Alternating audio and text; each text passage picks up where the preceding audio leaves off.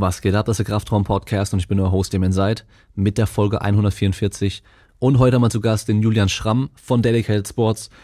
Und ich versuche mal Dedicated Sports kurz zu beschreiben, weil ganz so einfach ist es nämlich auch nicht. Und zwar Dedicated Sports äh, wurde 2016 von Julian und Tobi gegründet, ähm, damals vor allem eben um Coaching anzubieten, Coaching für Powerlifting vor allem äh, sind alles leidenschaftliche Sportler selbst gewesen oder sind es noch, äh, in der Regel die meisten von den Powerlifter. Die haben mittlerweile ein Gym in Bayreuth, ein sehr geiles Gym, da war ich im Januar für einen Wettkampf. Also sie veranstalten auch Powerlifting-Wettkämpfe. Im September beim Wettkampf von dem werde ich auch starten. Und was sie auch noch machen, ist zum Beispiel fotografieren und äh, filmen bei Wettkämpfen. Livestreams, solche Geschichten. Das heißt, ähm, sie machen einfach sehr, sehr viel im Sport, vor allem im Powerlifting auch, sind aber auch als Medienfirma im Sport tätig, zum Beispiel für den Deutschen Turnerbund, sind dann da auf Events mit dabei, machen da Fotos und Videos, dokumentieren das alles, machen Promomaterial und so weiter. Also die machen schon richtig viele verschiedene Sachen und es geht eben einmal darum, was Dedicated Sports an sich so macht, äh, wie das entstanden ist und auch ähm, wie zum Beispiel jetzt Corona natürlich da wieder auch äh, große Probleme bereitet hat, gerade was die Eröffnung des Studios anging also des, äh, des Gyms, was die eröffnen wollten, eigentlich im März. Ähm, und ihr wisst ja, März war dann gerade auch der Zeitpunkt, wo das dann mit dem Lockdown losging und so weiter. Ähm, genau, von daher geht es einmal darum, dann aber auch um Coaching und vor allem auch so die Leidenschaft für den Sport und warum man, also im Endeffekt, warum Julian arbeitet wie ein Ochse, weil teilweise arbeitet er 100 Stunden die Woche. Ähm, für seine Firma natürlich, für seine Mitarbeiter und halt für den Sport auch, weil er eben die Leidenschaft dafür hat. Äh, darum geht's natürlich dann auch noch. Und ähm, ja, sehr lange Folge geworden, aber auch sehr geil. Und ähm, wer auch nicht Bescheid weiß, zum Beispiel war Julian auch eine lange Zeit der Coach von Pascal Su, der ja auch schon hier öfter im Podcast war. Und ähm, aktuell drehen die oder haben gedreht äh, eine Doku über Pascal, die dann auch ungefähr eine Stunde wahrscheinlich sogar werden wird, wenn ich mich recht erinnere, die bestimmt auch sehr, sehr geil sein wird. Und ähm, es geht unter anderem auch noch darum, dass ja, so Sachen wie eben Podcasts und Videos, weil die Jungs machen nämlich auch, also Jungs und Mädels muss ich sagen, die machen auch Podcasts. Äh, da war ich auch schon mal zu Gast sogar. Das heißt, ihr könnt auch mal auf äh, hier in eurer Podcast-App, je nachdem, wo ihr das anhört, mal schauen, Dedicated Sports. Da mal den Podcast anhören, wo ich zu Gast war. Und auch Pascal war schon zu Gast. Da waren schon echt viele Top-Leute auch zu Gast. Da machen sie auch noch YouTube und so weiter. Das heißt, sie liefern auch sehr, sehr viele Inhalte, die man konsumieren kann. Und dann eben so dieses Dilemma mit, wie kann ich damit Geld verdienen? Darum geht's dann nämlich auch noch einmal, weil das ist natürlich so ein Ding, klar, man macht das super gerne, ich mache das auch mit dem Podcast zum Beispiel super gerne, ähm, muss natürlich aber trotzdem auch immer aufpassen so, dass ich nicht meine ganze Zeit in sowas investiere, was mir eigentlich direkt gar kein Geld bringt, weil ich habe eine Familie zu ernähren, ich muss überleben, ich muss Geld verdienen und ähm, da eben dann irgendwie so diese, ja, wie soll man sagen, der Spagat zwischen ich mache die Sachen, worauf ich Bock habe, auch wenn ich damit kein Geld verdiene und aber auch ich versuche das irgendwie noch sinnvoll zu machen und damit sinnvoll Geld zu verdienen und eben nicht äh, wie jeder 0815 Influencer, der halt einfach seinen Namen ja für alles verkauft, sag ich mal, äh, jeder neue Trend, der kommt, äh, jedes Pülverchen, was man bewerben kann und so weiter. und wo wir schon davon sprechen, kommen wir zu den Supportmöglichkeiten und zwar einmal könnt ihr, wenn ihr bei Fitmart sowieso schon euch ESN-Produkte kaufen wollt. Das heißt zum Beispiel das Designer Way, was ich mir jeden Tag, womit ich mir jeden Tag einen Proteinshake mache oder auch äh, Crank den Booster oder ganz normales Kreatin und so weiter. Wir hatten ja vor kurzem erst die Supplement-Folge. Habt ihr gehört, was sinnvoll ist? Und eben, es gibt auch sehr viele Sachen, die sind eben nicht sinnvoll und die rate ich euch auch nicht zu kaufen. Wenn ihr sie kaufen wollt, dann macht es gerne mit meinem Code und unterstützt den Podcast damit und zwar den Code Kraftraum bei fitmart.de für Produkte von ESN. Genauso gibt's noch den Code Kraftraum bei asbarrel.com. Das heißt, da kann ihr dann 10% sparen. Bei äh, Fitmart sind es 20%, die ihr sparen könnt. Und äh, bei Asbarrel gibt es eben dann Hosen, also lange Jeans, kurze Jeans. Äh, es gibt, glaube ich, auch Hemden für Leute, die trainiert sind und eben Probleme haben, Hosen zu finden, die passen. Ich habe da zum Glück auch endlich mal äh, Jeanshosen gefunden, die mir auch passen. Nicht nur, weil ich lange Beine habe, das eine Problem, sondern auch, weil ich dann dünne Waden habe, aber dicke Oberschenkel und dicken Hintern und keine so dicke Taille. Das heißt, die meisten Hosen von der Stange passen mir einfach nicht. Und da gibt's eben Hosen, die mir auch passen. Und auch wieder mit dem Code Kraftraum könnt ihr 10% sparen bei asperry.com. Aber wie immer steht auch alles in den Shownotes unten drin. Und dann gibt's noch die Möglichkeit bei patreon.com slash Kraftraum Supporter zu werden und damit direkt den Podcast und mich und meine Arbeit zu unterstützen. Und damit sind wir am Ende mit dem Intro und ich wünsche euch viel Spaß mit der Folge.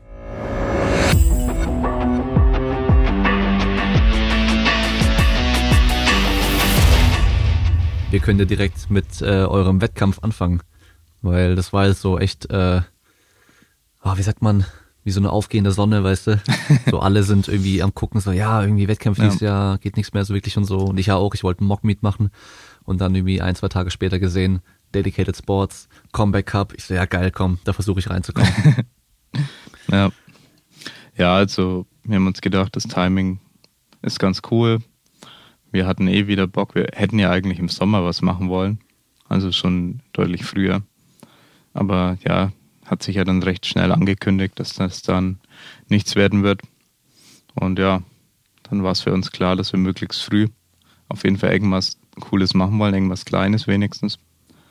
Und ja, das ist jetzt ein kleiner Wettkampf an einem Tag, nur in unserer Halle. Und ja, es, ja, kein Chino da und vieles nicht ganz so krass vielleicht. Andere Sachen wiederum versuchen wir zu verbessern. Also ich sag mal, ja, halt auch organisatorisch, was die Software angeht, was so die, ja, die Ansagen angeht oder dass man eben weiß, wann man dran ist und so, dass die Anzeigen, dass die optimiert werden. Da versuchen wir natürlich Sachen dann zu verbessern trotzdem. Also wird es eine Mischung sein. Es wird teilweise dann nicht ganz so, ja, wie sage ich, ganz so eine große nicht Show so sein. Vielleicht. Nicht so pompös, ja. Aber ich glaube, einiges an Details und so versuchen wir besser zu machen. Auch so in Sachen Medien das nochmal besser zu machen. Und hm.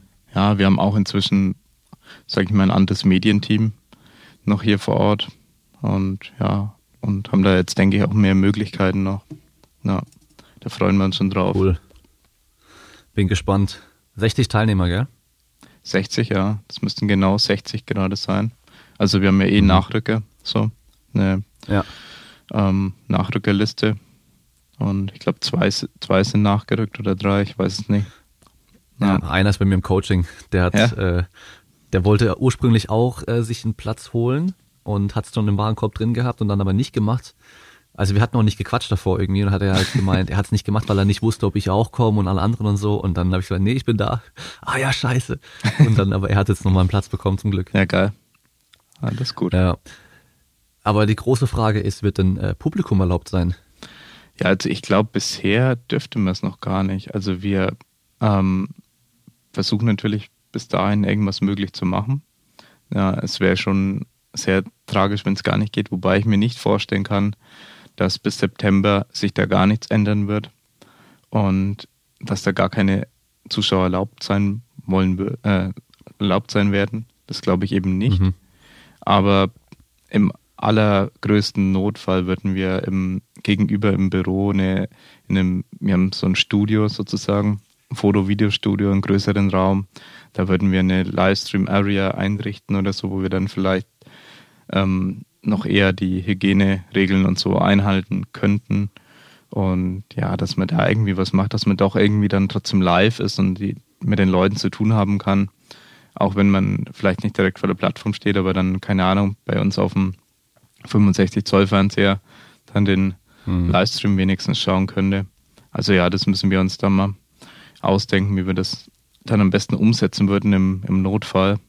Aber ich hoffe natürlich ja. immer noch, dass bis dahin einfach genug Lockerungen da sein werden. Ja. Ja. Oder man macht es halt draußen auf dem Acker. Ja. So Open Air, Powerlifting. Wir haben wirklich, äh, wir sind vor kurzem, da war Tim da, einer von unseren Coaches, ja, der eben bei uns auch viel mithilft und also über das Coaching hinaus mithilft, auch bei der Organisation vom Wettkampf. Da sind wir draußen rumgelaufen, auch hier in der Gegend im Industriegebiet und haben überlegt, so im Notfall, ja, vielleicht irgendwo draußen noch, könnten wir wirklich im Notfall machen. Das würden wir ähm, noch in Erwägung ziehen. Ja, da ein paar Locations ausgecheckt. Ja, wäre cool. Ich hatte ja eigentlich schon vor zwei Jahren und so die Idee, mal einen richtig geilen Outdoor-Wettkampf zu machen. Und ja, irgendwann wird es auf jeden Fall kommen, denke ich. Und ja, vielleicht auch mal was größeres Outdoor. Also ich sag's mal so, wenn du es richtig gut machen willst, dann ist Outdoor mit sehr viel Kosten verbunden. Und ja. ja, du musst dann trotzdem Zelte und äh, große, großes Areal anmieten und, und so weiter und so fort. Und das ist schon sehr viel ähm, Arbeit damit verbunden, sehr viel Logistik auch. Ja. Dann auch wieder schwer mit Livestream und so weiter, wenn du keine Internetverbindung hast direkt. Ja, wobei das äh, die geringste, äh, das geringste Problem wäre, also mit LTE-Router haben wir hier richtig guten Empfang immer. Und das würden wir da genauso machen. Also unser LTE-Router reicht in 80 äh, bis 90 Prozent der äh, Fälle locker aus, um einen richtig guten Stream zu machen. Es ist wirklich die mhm. absolute mhm. Ausnahme, dass wir lustigerweise waren in diesen paar Gegenden, die es in Deutschland noch gibt, ohne LTE-Empfang. Äh, manchmal sogar ein Wettkampf, äh, was dann schade war. äh, aber im, im, Regelfall ist es überhaupt gar kein Problem. Also wir haben oftmals das Vierfache an Upload, was wir eigentlich bräuchten für den guten Stream. Ähm, okay. Und ja, das können wir einrichten. Ja. Naja, cool.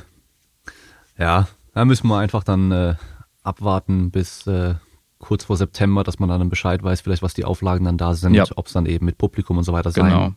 wird. Weil äh, ich habe es, glaube ich, in einem Video auch gesagt, dass ich da meinen nächsten Wettkampf machen werde, aber ich nicht weiß, ob mein, ob Publikum erlaubt sein wird, weil ja, ich meine, aktuell so Veranstaltungen sowas sind ja, wenn dann eh auch draußen, die meisten noch, dass eben halt Publikum da sein kann. Ähm, und dann wurde ich halt gefragt, ja, weißt du schon was Neues? Ich so, hey, einfach Dedicated Sports folgen auf Instagram. Ich denke mal, da werden die Infos als allererstes auch auftauchen dann. Ja. Nee, also ich meine, hm. auch im allergrößten Notfall, wir können nicht mehr machen als den Wettkampf planen, ankündigen. Und falls irgendwas dazwischen kommt, jeder kriegt einfach sein Geld zurück und wir, beziehungsweise wir verschieben das Ganze. Jeder, der sein Geld zurück will, kriegt sein Geld zurück. Und jeder, der seinen Startplatz behalten will, trotzdem, dass wir verschieben müssen, der, ja, kann dann natürlich da teilnehmen. Also es, ich denke, wir können nichts verlieren, so wie wir das jetzt machen. Na, ja. Weil wenn du nichts ankündigst, findet auf jeden Fall nicht statt. Ja, ja, genau. Ja. Weil es ja auch immer ein bisschen mit Training verbunden und so weiter. Also, ja. ein, also gut, ich habe jetzt auch mein Training natürlich jetzt angepasst, damit ich dann eben dahin äh, hoffentlich dann fit bin. Ja. Und ähm, klar, man kann auch immer aus dem Training rausstarten, aber wenn du halt eben nur ein, Wett ein Wettkampf im Jahr machst und für die meisten Witze dieses Jahr wahrscheinlich dann nur ein Wettkampf im Jahr sein, ja. dann willst du natürlich schon auch äh, topfit ankommen und äh, wenn du halt dann irgendwie eine Woche vom Wettkampf so, hey, wir können einen spontanen Wettkampf veranstalten, dann kommen bestimmt ein paar aber gut, ist ja auch immer so ein Ding mit dem Anreisen ja. und wir werden zum Beispiel auch zwei Nächte dann dort sein. Ja. Weil wir wollen halt keinen Stress haben, das heißt, wir fahren am Freitag dann hin, machen Samstag den Wettkampf und dann am Sonntag zurück, dass man einfach dann entspannt dahin kommt ja, und klar. Äh, ja, gut liften kann. Ja. Nee. Ja. ja, ich hoffe auf jeden Fall, dass da jetzt nichts Großes ist. Ich kann es mir aber auch nicht vorstellen, dass wir den abblasen müssen. Also ja, auch schon, auch nicht.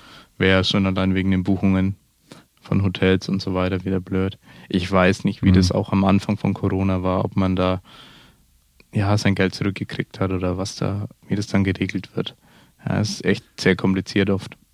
Ja. Ja, ich glaube, da hat auch jeder so ein bisschen sein eigenes Ding gemacht. So. Ja. Die manche haben einfach komplett zurückgegeben, andere haben gesagt, nö, es wird nur verschoben oder sonst irgendwas. Ja. Bei Fluggesellschaften war das ja auch so ein Thema. Ja. Kumpel hatte direkt davor äh, eine Reise gebucht in die USA für keine, also wirklich für richtig viel Geld so. und äh, der musste da aber auch mega lang rummachen, bis er sein Geld wieder zurück hatte. Ja. Das war schon krass, ja. Ja, ich meine, die aber sind ja alle betroffen. Von denen, von denen du das Geld zurückhaben willst, die sind betroffen von dem Ganzen. Genau. Finanziell. Deshalb mit den Fitnessstudios ja auch, weißt du, ja. Leute, die halt den Beitrag zahlen und dann halt sagen, ja, ich kann, ich kann da nicht kommen, dann zahle ich auch nicht mehr. Ja. Klar, bei einem Flug, der über 1000 Euro kostet, ist was anderes ja. wie beim Fitnessstudio, wo du vielleicht 20, 30 Euro zahlst. Dann es ist ja auch, ging ja auch so ein bisschen auf Social Media rum, so, okay, bitte weiterzahlen, dass die Fitnessstudios auch überleben können. Ja. Weil sowas halt eben ganz schön, ja, ganz schön Schaden anrichten kann. Ja. Nee, das auf jeden Fall. Und ich meine, viele Fitnessstudios haben eine gute Lösung gefunden und haben ja. dann einfach die Beiträge hinten äh, angerechnet, sozusagen. Also Beitrag wurde weitergezahlt, aber es wird dann hinten mhm. angerechnet. So kann man die Verluste puffern im Prinzip. Ja. Genau, ist halt nur gepuffert eigentlich. Ja, aber es ist besser als das gar nichts. Also klar. wir müssen es auch zum Teil so machen. Ja. Mhm. Also ja, wir mussten uns auch ja was einfallen lassen dann. ja. Das war ja auch so mit ähm, irgendwie, das haben glaube ich Friseure und so recht viel gemacht, dann Gutscheine verkauft, weißt du, dass die halt oder die haben die Leute gebittet, so jetzt könnt ihr zwar nicht kommen und sowas, aber kauft doch Gutscheine, ja. dass die halt trotzdem irgendwie ein Einkommen haben.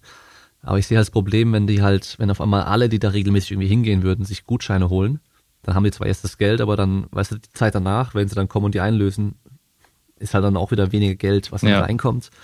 Muss man halt hoffen, dass es sich ein bisschen verteilt über den längeren Zeitraum. Ja, genau. Das muss man dann einfach hoffen. Also ja. Ja.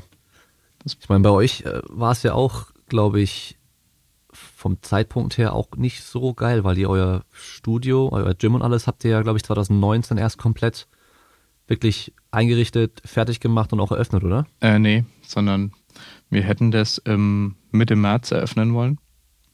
Und die Eröffnung Ach, haben wir dann offen. zurückgezogen. Ja. Ach so. Also wir haben seit August schon offen gewesen. Wir haben seit August 2019 eingerichtet. Aha. Da hatten wir auch ja den ähm, Team Cup bei uns. Mhm. Ja, das war so der Zeitpunkt ungefähr. Entweder Ende Juli, Anfang August, ich weiß nicht mehr. Auf jeden Fall haben wir danach dann angefangen, das einzurichten. Also aus der Warm-up-Area heraus ist dieses Gym entstanden. Ja. Und ja, dann hat es ein bisschen gedauert, dann kam hier und da kamen Investments dazu. Und wir haben, ja, wir haben natürlich anderweitig Videoarbeiten gemacht und so weiter und dann alles, was wir verdient haben, zum Teil investiert, entweder in Video- und Fotoequipment oder eben dann ins Gym einfach direkt. Ja, zum Beispiel weiß ich noch, dass wir da von einem großen Auftrag haben wir zumindest dann den äh, Boden auch mitfinanziert. Es war halt so äh, 20.000 Euro, was der Boden gekostet hat, glaube ich. Also das auszulegen im Gym. Ja, mhm. Genau. Und solche Geschichten. Aber ja, das ist so ganz langsam entstanden und wir hatten am Anfang nicht finanziell die Möglichkeit, das einfach schnell einzurichten, sondern Geld kam dazu, dann kam Leasing dazu. Ja, da haben wir noch ein Leasing bei Leico gestartet und da dann eben noch das restliche Equipment, dass wir eben nicht nur irgendwie Powerlifting-Equipment haben, sondern auch noch viele andere Sachen. Äh, dann mussten wir beim Leasing, weil wir halt keine große Firma sind, auch noch 20 Prozent oder so anzahlen und es war dann wieder ein Riesenbatzen Geld. Und ja, war halt finanziell alles, ja, wir haben halt einfach drauf plädiert, dass dann die Einnahmen Anfang des Jahres 2020 irgendwann losgehen. Wollten eigentlich Januar ursprünglich anpeilen dann wurde es schon Mitte März, wo wir sagen, okay, jetzt äh, wird höchste Zeit, dass wir aufmachen, finanziell gesehen. Und dann, ja, okay, Corona. Ja, also es war schon, also er geht erstmal Risiken ein vorher und hofft, dass die Eröffnung dann klappt und so weiter. Und dass man eben auch, ja, halt gut Marketing machen kann, einfach in der Richtung, dass viele Leute am Anfang kommen. Aber die Zeit jetzt ist halt sehr suboptimal dafür. Zu sagen, hey Leute, ja. Gym voll geil, mit den Hygienerichtlinien und alles, was du immer noch hast. Und ja, es, wir haben jetzt, glaube ich, soweit ich weiß, um die zehn Mitglieder. Ja. Mhm. ja. Also es läuft so langsam an. Ja, also ja. Stück für Stück kriegen wir jetzt hier und da ein paar Mitglieder dazu, aber wir sind noch ganz weit davon entfernt. mhm. Deswegen vielleicht auch natürlich der Wettkampf. nee, aber wir versuchen auf jeden Fall da ein bisschen was von dem Verlust äh, zu puffern und dieses Mal nicht unendlich viel Kohle in den Wettkampf zu stecken, weil bei den Wettkämpfen davor haben wir Verlust gemacht. Na, ja. Jetzt, wir werden auch noch ein bisschen mit Sponsoren und so was probieren, ein bisschen eine Sponsorenmappe haben wir gemacht und ja, werden da auch noch hoffen, dass da hier und da welche einsteigen und Kleinstbeträge zumindest sponsern können. Und ja, das hilft uns einfach finanziell in der Zeit richtig gut. Und ja, Fotopakete wieder verkaufen und so weiter. Also, dass wir überhaupt arbeiten können oder dass wir überhaupt eine Arbeit verrichten können, für die wir jetzt Geld kriegen, ist halt das Schwere, weil wir an Sportevents Geld verdienen. Ja, und eben ja. mit dem Gym, mit Gymmitgliedern und das ja auch die ganze Zeit nicht ging. Ja. Ja, so eine Gymeröffnung ist natürlich immer ein großes Risiko und man plant ja normalerweise so den Worst Case eher, okay, äh, da kommen vielleicht mehr Kosten auf mich zu als geplant irgendwie, dann muss man doch irgendwie noch die Toiletten umbauen oder sonst irgendwas und dann kriegt man vielleicht weniger Mitglieder rein, als geplant war oder man erhofft hatte. Aber dann so ein Worst-Case-Szenario, das einfach einen kompletten Shutdown gibt, damit rechnet man dann nicht mal. Das ist ja das, also so, Timing war ja, ja, hätte dann nicht schlechter sein können. Nee, das war schon blöd. ja, das ist schon Und dadurch, dass ihr halt dann nicht nur das Gym als ein Standbein habt, sondern eben dann die ganzen Sportevents ja. als zweites Standbein, war halt in dem Fall dann auch wieder total blöd gelaufen so. Ja. Aber wir, wir können ja vielleicht mal überhaupt jetzt über Dedicated Sports an sich mal reden, für alle, die es halt auch nicht kennen. Ja. Weil ähm, wer das schon mal gehört hat, der hat es vielleicht gehört als Coaching, dass man da Powerlifting-Coaching machen kann oder hat eben nur gehört oder gesehen, die machen Fotos auf Wettkämpfen und da kann ich mir ein Fotopaket kaufen. Ja. Was übrigens eine saugeile Idee ist, weil das ist ja das Ding, du siehst, also generell siehst du, wenn du auf den Wettkampf gehst, oftmals dann im Publikum hocken alle da mit dem Handy und filmen oder machen Fotos, damit eben die Lifter dann irgendwie ein bisschen was haben zum Posten auf Social Media. Ja. Das ist ja meistens so, ja. Oder man will eine Erinnerung haben, einfach sehen, wie die Lifts auch waren und so. Und das Problem ist aber, man steht meistens weit weg, dann hat man keine gescheite Kamera und ähm, ja, und so habt ihr jetzt halt Top-Ausrüstung, ihr habt die besten Kameras, die besten Objektive, alles drum und dran seid direkt mit auf der Bühne und könnt aus verschiedenen Winkeln mit drei Kameras gleichzeitig in der Regel, glaube ich, könnt ihr dann fotografieren und dann kann man sich dann ein Fotopaket kaufen, die meiner Meinung nach auch zu günstig sind. Also ohne Witz, ich glaube, die sind eigentlich zu günstig ähm, für das, was man bekommt, für die ganze Anzahl der Bilder, die man bekommt äh, und hat dann halt einfach geile Bilder in der Top-Qualität. Ja. Nee, also was die Fotopakete angeht, ja, war natürlich abgeguckt von Nine von Nine Media aus den USA. Mhm. Ja, die haben damit angefangen, dann bei der USAPL und bei IPF Worlds dann die Pakete anzubieten. Da weiß ich noch, da war ich in 2017, nee 18, 17, 2017 war ich da Weißrussland, denke ich. Ja, müsste es gewesen sein. Und da habe ich dann auch Nein von Nein Media rumspringen sehen, irgendwie zwischen zwei Plattformen, eine Person. Das war der Jim, äh, RTS Jim, den vielleicht einige kennen, den ich inzwischen auch persönlich kennengelernt habe, aber damals noch nicht kannte. Und ja, die haben da schon coole Angebote gehabt, was so, ähm, also er damals für sie fotografiert, ist nicht sein Laden. Ja, und haben dann eben Foto- und Videopakete angeboten den, den Liftern, was bei Worlds einfach unglaublich cool war. Das Einzige, was ich halt dann teilweise nicht so toll fand, war, es ging aber, glaube ich, nicht anders, vor allem mit Reisekosten etc. Es war extrem teuer und man hat sehr lange darauf warten müssen, auf die mhm. Sachen. Also wir haben auch schon mehrmals bei anderen äh, Herstellern bestellt gehabt, selber als ähm, ja zum Beispiel auch Leer angetreten ist international, haben wir jeweils bei den äh, Firmen, die das angeboten haben, in Kanada und in äh, Litauen dann auch bestellt. Ja, in Litauen war dann aber eine englische Firma, White Lights Media. Ja, und ja, haben da auch unsere Erfahrungen jeweils immer gesammelt, aber wollten selber ein geiles Angebot schaffen, das möglich zu machen überhaupt in Deutschland. Wir wussten, okay, aus den USA wird jetzt niemand kommen und sagen, hey, er macht jetzt bei uns auch Fotos. Äh, das wird nicht passieren.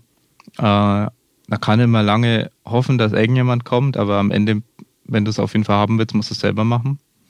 Ähm, und wir waren eben typischer Kunde, weil wir gesagt haben, okay, wir brauchen einfach dieses, wir wollen diese Fotos, diese Videos von unseren Lüftern haben und haben schon immer alle Athleten, die wir dann selber im Coaching hatten, dann fotografiert und gefilmt. Und ja, Ziel war es einfach, ein geiles Angebot zu haben, Preis-Leistung, dass da einfach stimmt. Und ja, vielleicht ein bisschen optimistisch alles gerechnet, auch was Preis und so angeht.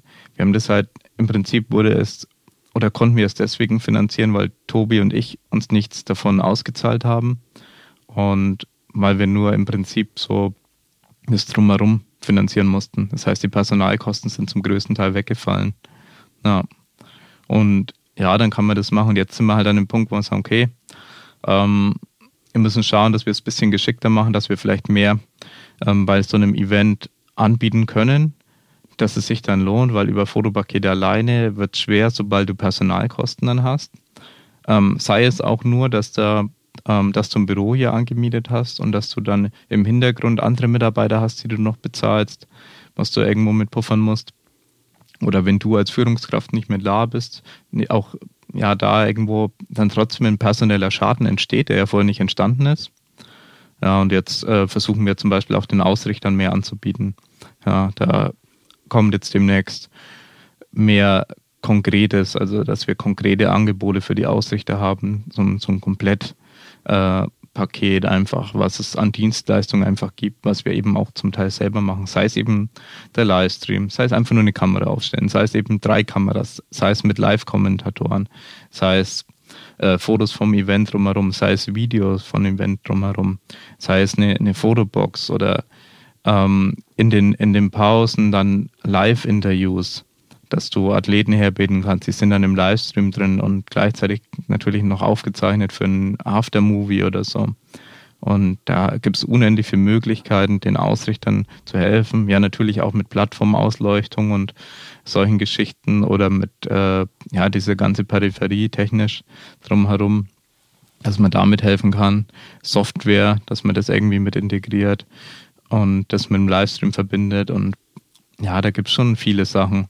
Und da muss man halt drüber nachdenken, okay, ähm, ist jemand bereit, dafür natürlich Geld zu zahlen, was in einem bestimmten Bereich zum Teil einfach nicht möglich ist. Da bin ich mir ganz sicher. Also wenn ich jetzt sage, okay, der Verein XY hat jetzt gesagt, er übernimmt den Wettkampf, so das ist halt, ich sag mal, auch typische deutsche Vereinskultur, da ist es halt erst okay, wer übernimmt jetzt den und den Wettkampf, meldet sich halt einer, okay, dann bist du froh, dass die den machen. Aber keiner verdient daran irgendwas. Die haben eigentlich kein wahres Interesse, den auszurichten. Es geht nur darum, irgendjemand muss es machen. Ja, und das muss man unterscheiden von irgendwie einem Fitnessstudio oder einem Privatveranstalter. Also teilweise ist ja auch eine Mischung aus hier Fitnessstudio und äh, haben einen Verein mit angeschlossen dass die zum Beispiel Interesse haben, die wollen ein cooles Event in ihrem Fitnessstudio und die haben Interesse, da was Cooles draus zu machen, was dann wahrscheinlich unsere Zielgruppe sein kann oder eben Privatveranstalter, die eben einfach coole Events machen wollen, sei es jetzt eben der Big Bullfight, ähm, bei dem sind wir jetzt dann auch anwesend. Das ist, glaube ich, auch im September. Eine Woche später, glaube ich, als unserer. Ja. ja, genau. Da versuchen wir einfach das Ganze ein bisschen auszuweiten damit wir da ja ein realistisches Income haben, was dann am Ende reicht, die Rechnungen zu bezahlen. Und ich glaube, was viele nicht wissen, dass wir inzwischen, ja, sei es auch darum, dass die Hälfte, glaube ich, jetzt in Vollzeit ist. Aber wir sind zehn Mitarbeiter und ja, die Strukturen haben sich grundlegend geändert. Ja, und Vollzeitmitarbeiter sind auch alle vor Ort inzwischen, weil wir jetzt da eben ein Büro haben und Basis haben. Wir machen Videos ähm, für Eleiko, für den Deutschen Turnerbund, für ja, verschiedene Geschichten, sage ich manchmal. Zwischendurch in Corona-Zeiten haben wir auch mal Wärmepumpen gefilmt. Und ja, ja, oder keine Ahnung, wir hatten jetzt mit Max Lang dann äh, Shooting und solche Geschichten. Ja, alles Mögliche einfach, was so im Sportbereich für uns zugänglich ist derzeit oder mit mhm. Be Active Europe, ähm, was zum Teil mit dem Turnerbund dann verschachtelt ist, machen wir da auch einiges. So eine Be Active Woche, Woche europaweit, so eine Sportwoche, äh, die die da immer anbieten. Und ja, es sind ganz verschiedene Sachen und wir fühlen uns einfach im Sportbereich wohl. Und wir sind von dem Plan wieder abgekommen zu sagen, hey, wir gucken mal Corona und so, da bist du gefickt, wenn du Sport machst. Ähm, richtig dumme Idee, wir müssen uns jetzt mal generalisieren, was unser Angebot angeht. Aber dann sind wir relativ schnell auf die Idee gekommen, hm, irgendwie, uns macht Sport einfach verdammt viel Spaß. Und weil wir das machen, können wir diese extra Arbeit reinstecken, können sagen, okay, ähm, bei mir im Extremfall sind es dann statt 40 eben über 100 Stunden die, äh, die Woche, dass ich irgendwo dran sitze und einfach weitermache, weil ich, keine Ahnung, vielleicht nichts Besseres zu tun habe. Aber ja, muss natürlich der Partner mitspielen, aber aber die hängt ja auch mit drin, oder? Ja. das hast du schon geschickt gemacht. Ja, ja sie hängt jetzt auch mit drin. Ähm, und ja, gerade ist es wirklich so, wir versuchen die äh, Löhne einfach zahlen zu können, ja, weiterhin. Das ist so unsere Hauptsorge, äh, sage ich jetzt einfach mal. Jeden Monat jetzt überlegen, okay, wie können wir Ende des Monats dann die Löhne zahlen mit dem, was wir eigentlich tun. Und ja, da und es geht natürlich immer darum, den Mehrwert zu schaffen am Ende des Tages. Weil ja. was ich durch viele Bücher auch zum Teil und durch viel Erfahrung in dem Bereich gelernt habe, ist, dass du unglaublich äh, gewissenhaft Geld verdienen kannst. Also, dass du einfach richtig geile Sachen machen kannst und dafür bezahlt dir jemand was. Sei es eben E-Produkte, wie wir jetzt dann mit dem E-Book gemacht haben, okay, Lukas hat plötzlich keinen Job mehr gehabt, war aber bei uns fest angestellt. Was macht er? Ja, er hockt sich hin, macht ein E-Book bei dem, was er am besten kann. Also beim Lukas ist so, wenn er, wir im Gym irgendwas gebaut haben wollen, dann ja, sagen wir ihm, hey Lukas, kannst du das bauen? Dann macht er sich da so 3D, so eine Planung. Ähm, ja, in so ein, sein 3D-Programm plant er sich das dann komplett und schaut dann, was er da für Teile braucht. Und egal, ob das Holz oder Metall oder was auch immer ist, dann kann sich das zusammenbauen, hat einen 3D-Drucker auch noch für Kleinteile. Und ja, und dann, er, er kann das Ganze halt. Und dann haben wir überlegt, okay, er hat sein Gym, das er daheim hat, sein Home Gym, dann auch zur Hälfte selber mit aufgebaut und in unserem Gym auch schon viel gebaut und ist da halt, hat er eine, so eine Expertenrolle eigentlich in Deutschland in dem Bereich mit, ja, dass er eben viel das selber bauen kann. Und dann haben wir in der Richtung einfach gesagt, ja, machen wir doch ein E-Book und teilen das Ganze ähm, für den Preis, wo jeder davon profitiert. Also wo ich sage, okay, das kann ja einfach niemandem wehtun ja, für so einen Preis. Auch wenn vielleicht der Nutzen für diejenige Person dann doch nicht so groß war, wie sie gedacht hat. Am Ende entsteht da kein großer Schaden. Man kann uns supporten, aber wir können vor allem die Informationen oder das Wissen, das dann die Person hat im Unternehmen, dann teilen und es entsteht irgendwo äh, in dieser Community dieser Mehrwert. Und mhm. wir, wir wollen aber auch dieses Produkt dann weiter pflegen. Dass wir, wir haben dann, oder irgendwann in der Anfangsphase habe ich dann auch äh, ganz klar entschieden und gesagt, wir hauen jetzt nicht was raus, das wir hier bei Corona verkaufen ähm, und dann sagen, hey, das, das geht jetzt gut, weil Corona ist, sondern wir machen was, wo die Leute dann im Zweifelsfall lebenslang Updates eben erhalten und wir äh, dranbleiben, das heißt Anleitungen hinzufügen und dann einfach die neuen Versionen den äh, der Community dann auch wieder zukommen lassen. Also je, jemand, der das einmal gekauft hat, der kriegt dann in einem halben Jahr beispielsweise äh, die neue Version dann auch wieder kostenlos zugeschickt. Und ja, es soll sich am Ende für die ganze Community lohnen. Und so mit diesem Kleinstbetrag kann man das wahrscheinlich auch finanzieren, dass wir immer wieder die Arbeit reinstecken. Ja. Und dann hm. gewinnt, denke ich, jeder. Ist ja auch ein ja. bisschen dein Metier hier, die, diese ganze Home-Gym-Sache. Ja, genau. Das ist schon auch so ein bisschen meins und äh, auch was, wo ich mehr, mehr machen möchte. Also sei ja. es mit äh, Video-Reviews und so weiter, äh, wo ich jetzt endlich dann demnächst mal dazukommen werde, noch die weiteren auch zu machen. Also ich habe da noch so viel auf der Liste stehen. Das ist halt immer zeitlich ein Problem gewesen. Ähm, aber als auch mit Herstellern irgendwie zusammenzuarbeiten und einfach Produkte zu verbessern.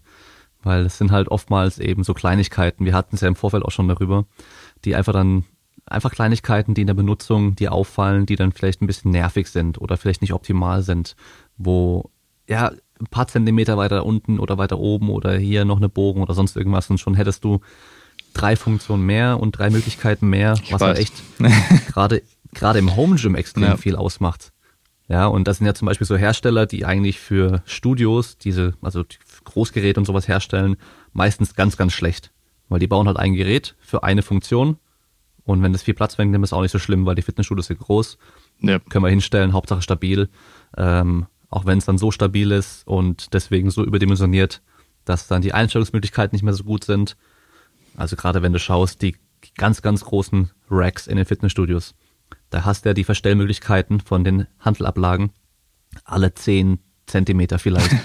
ja, weil das Ding ist ja. halt so krass fett gebaut, dass man da keine kleineren Zwischenstufen reinmachen kann. Und ja. Jeder, der zu Hause ambitioniert trainiert, der will halt die perfekte hohe Ablage haben. Und da ist so ein Westside Spacing, also so eine Ablage alle zweieinhalb Zentimeter oder sogar noch weniger teilweise, ja. ist da halt dann optimal. Ja, und das, ja. aber das sind halt Sachen, die, die kriegen ja, halt auch dann erst in der Benutzung auch mit so. Mhm. Also das beschäftigt mich auch schon mein ganzes Leben ein bisschen. Also ich habe immer auch ein bisschen Home Gym mäßig viel gemacht. Da hatte eigentlich fast immer eine Art Home Gym und ja, es sind schon viele so Kleinigkeiten, die einen dann oft stören an den ja. Produkten, wo man sich dann auch fragt, okay, es ist dann doch vielleicht ein bisschen komplizierter, als man sich das selber vorstellt in der Herstellung. Ich kann mir vorstellen, dass es manchmal schon so ist, dass es nicht ganz so einfach ist, wie man dann denkt als äh, der Kunde, Konsument, was auch immer.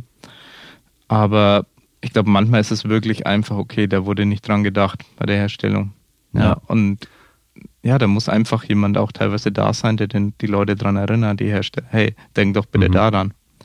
Ja.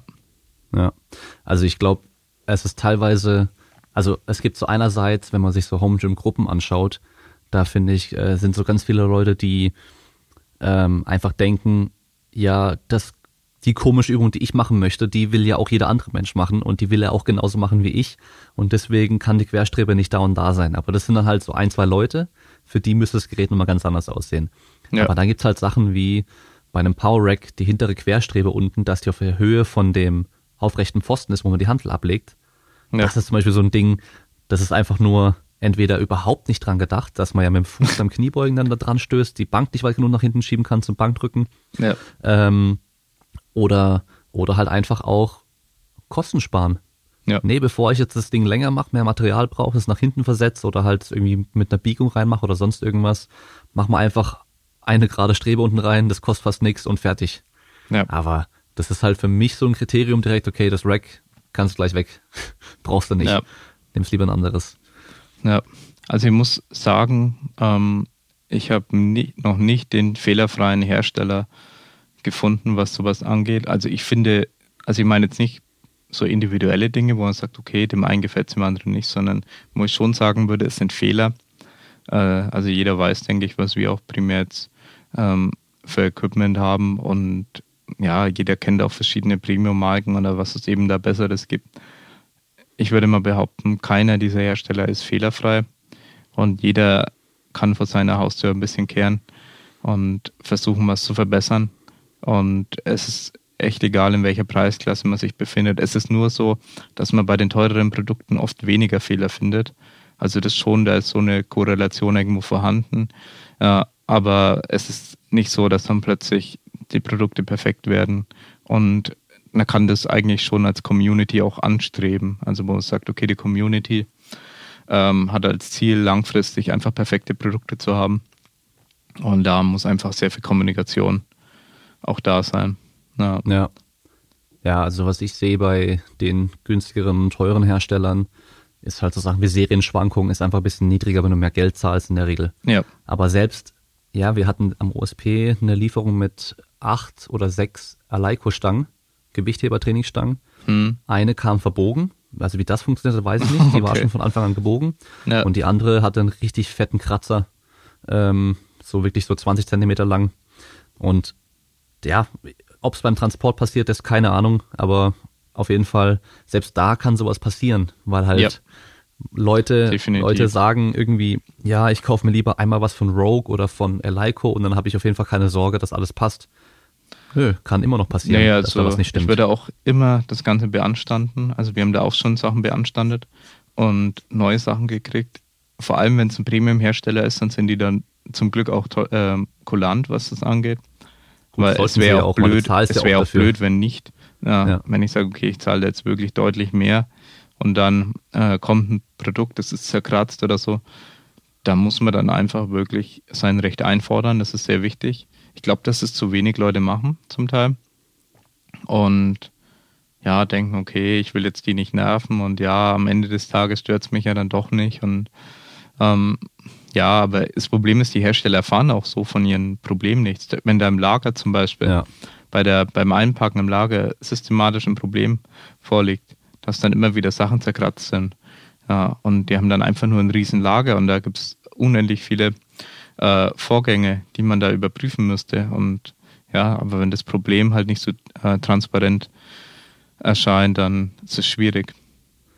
Ja, also das auf jeden Fall immer dann den Hersteller direkt angehen anstatt einfach nur irgendwann Monate später im Internet, wenn einer was zu dem Produkt schreibt, zu schreiben, ja, bei mir kam das auch verkratzt an.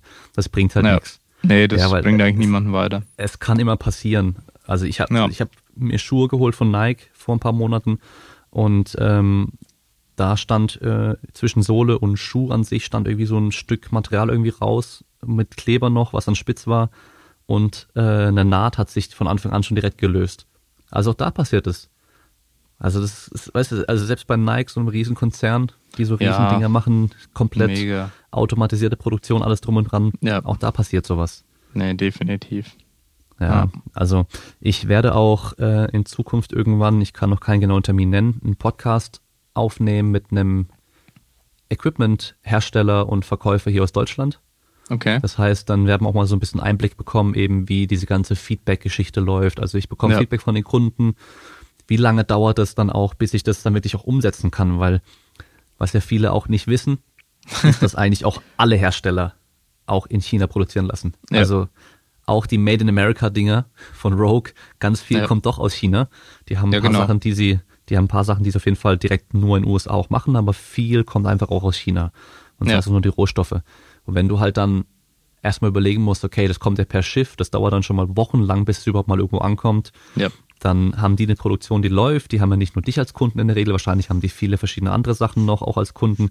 Ja. Und dann willst du eine kleine Änderung nur haben, dann müssen die den kompletten Prozess dann ändern. Und das wird nicht von heute auf morgen umgestellt. Das heißt, es dauert einfach ewig lang, bis dann eine Änderung dann ankommt. Ja. Und äh, das ist alles komplizierter und aufwendiger, als man dann denkt. Ja, definitiv. Ja. Ja, Also wenn man vielleicht so ein bisschen mit Kleidung in der Richtung mal was gemacht hat, hat man ja ein bisschen Einblick. Also ich, Ich kenne es auch nur von anderen Leuten. ja, die ich bin seit drei Monaten dran, meine, meine T-Shirts zu bekommen. Ja. auch aus Asien oder Nee, nee, sogar von hier. Okay. Aber es ist halt einfach immer, weißt Kontakt hin und her und dann ja, musste länger warten und dann äh, ist irgendwie ein Rohling nicht verfügbar und keine Ahnung was und so. Das, Ja. ah. Und ich, ich will gar nicht wissen, was dann aus China, wie lange das dann dauert, ey. ja.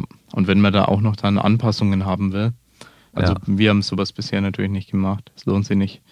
Äh, wir verkaufen jetzt nicht so viel, aber ähm, andere Leute kenne ich, die dann auch ja irgendwelche Anpassungen haben wollen, irgendwo da eine Naht äh, oder was angenäht haben wollen und das ist dann schon, also du planst normalerweise, soweit ich weiß, bei Kleidung immer das Jahr davor die Kleidung für nächstes Jahr. Ähm, so in so einem Zeitraum bei musst du bei größeren Bestellungen, denke ich, schon denken.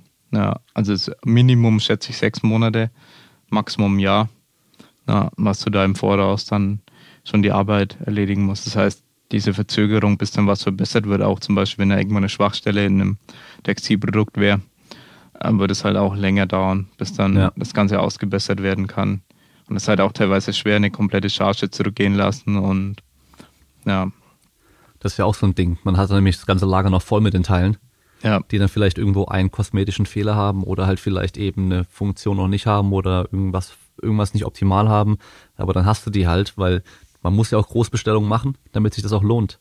ja, Und dann hast Genau. du noch vielleicht äh, dann den Kontakt mit, äh, zu einem Chinesen und die haben eine andere Mentalität und so weiter und dann musst du da auch noch ein bisschen drauf achten und so. Das, ja, da gibt's ja Bücher darüber, wie man als äh, jemand aus dem Westen mit Fernost Business macht. Richtig kommuniziert alles drum und dran. Da gibt's wirklich komplette Bücher darüber, weil das dann einfach zwei verschiedene Welten sind. ja, Das ist schon, definitiv. das ist schon krass, ja. Also, also will mal spannend, wie das alles da funktioniert und läuft und so. Ja, Und ja, noch ein Beispiel aus dem, aus dem Equipment-Bereich. Hammer Strength, die ja zu Live Fitness gehören, die haben jetzt ein, ein Bell Squad auf den Markt gebracht. ah, okay. Für, also für Fitnessstudios, nicht für Home Gyms, aber ähm, ich habe das über, über die Home Gym Szene oder Garage Gym äh, mitbekommen. Und da haben sich gleich alle beschwert, boah, so ein Riesenteil und wieder von Hammer Strength total übertrieben gebaut, das kauft sich niemand für sein Home Gym. Ja, das wollen die erstmal gar nicht. Die sind ja für Fitnessstudios da. ja, Und das Fitnessstudio zahlt dann auch fünfmal so viel für das Teil als für irgendein anderes. Ähm, aber man sieht halt auch, diese, diese Bell Squad Geschichte hat ja vor vielleicht zwei Jahren mal so angefangen so, dass dann irgendwie hier der Wedding Bell Squad oder irgendwie ein anderer Hersteller noch wurde dann irgendwie ein bisschen populärer und dann kamen Ja. nach und nach dann die verschiedenen Hersteller. Dann kamen auch diese, diese schnell aus China herschiffen Hersteller, die dann halt irgendwie schnell so einen, so einen billigen auf den Markt gebracht haben. Und Hammer Strength hat das halt zwei Jahre gebraucht, bis die jetzt überhaupt einen auf den Markt bringen, so. Also das, ja, aber da gehört einfach eben dann die, die Entwicklung, vielleicht auch, kann man es auch Forschung nennen dazu, das Design, alles drum und dran und dann eben die Produktion und so weiter, bis es halt dann mal wirklich fertig ist. Die haben wahrscheinlich nicht vor zwei Wochen erst dran gedacht, so hey, wir können einen Bell Squad machen, sondern die sind da bestimmt schon ganz schön lange dran. ja, definitiv. Ja. Ja, Nee, aber das, ja. ähm, die andere Perspektive zu können, ist, denke ich, manchmal auch ganz schön. Und ja, wie willst du auch als Kunde teilweise den Einblick haben, sei es eben in, zu Menschen, die eben Content produzieren. Ja. Sei es auch bei Pascal so ein bisschen, äh, wie er dann seine Sachen eigentlich planen muss und was das eigentlich für ein Zeitaufwand zum Teil ist und die ganzen Nachrichten beantworten und so weiter. Ich meine, wir haben da jetzt auch jetzt ein bisschen was erfahren bei dem Doku-Dreh, den wir bei ihm gemacht haben, mit viel Interview und so weiter.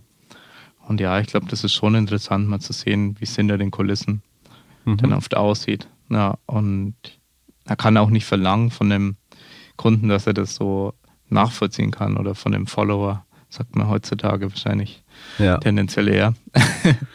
ja, ja, ich finde es immer noch komisch zu sagen, aber ja. so mittlerweile habe ich ja auch irgendwie über 4000 Follower auf Instagram und mit, also auch schon zweieinhalbtausend auf YouTube, also von daher, ja. ja.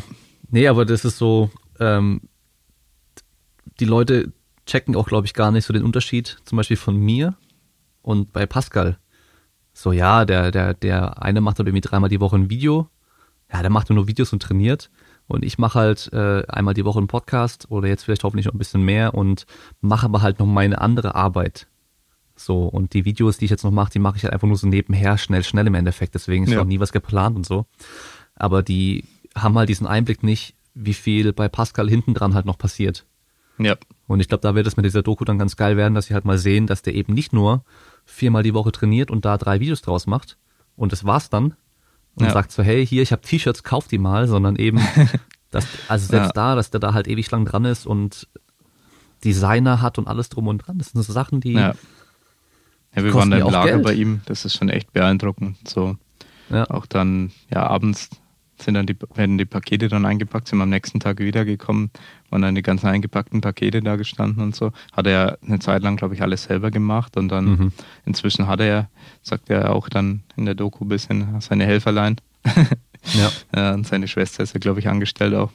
Genau. Und ja, das ist schon alles sehr, sehr aufwendig, wenn man mhm. das in dem Rahmen dann betreiben will. Und am Ende wozu wird das gemacht? Ja, weil es die Leute wollen. Die Leute wollen den Einblick haben ähm, in das Leben von interessanten Persönlichkeiten, die, keine Ahnung, besonders stark sind, äh, besonders coole Sachen machen und so weiter. Und damit es dann aber überhaupt möglich ist, was dann im Hintergrund alles passieren muss, ähm, dass überhaupt Merchandise dann da sein kann, dass die Videos rechtzeitig immer kommen können und ja, das, da muss ich so ein bisschen den Rücken frei halten dann als ähm, Influencer, weil du kannst ja nicht anfangen, jemand anderes das Handy zu geben oder die Kamera und sag jetzt vlog du mal. Äh, ich habe einen Angestellten, der vlogt jetzt für mich. Ja. das funktioniert am Ende nicht. Ja. Dann muss ich ja. entscheiden, okay, was kann man outsourcen? Genau, ja, das ist das große Problem.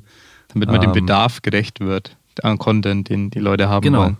Genau. Ja. Und, und damit du das halt in einer hohen Qualität und einer Regelmäßigkeit und einer hohen Frequenz bringen kannst, ja. brauchst du halt einfach Geld zum Überleben und musst es halt dann im Endeffekt damit auch verdienen.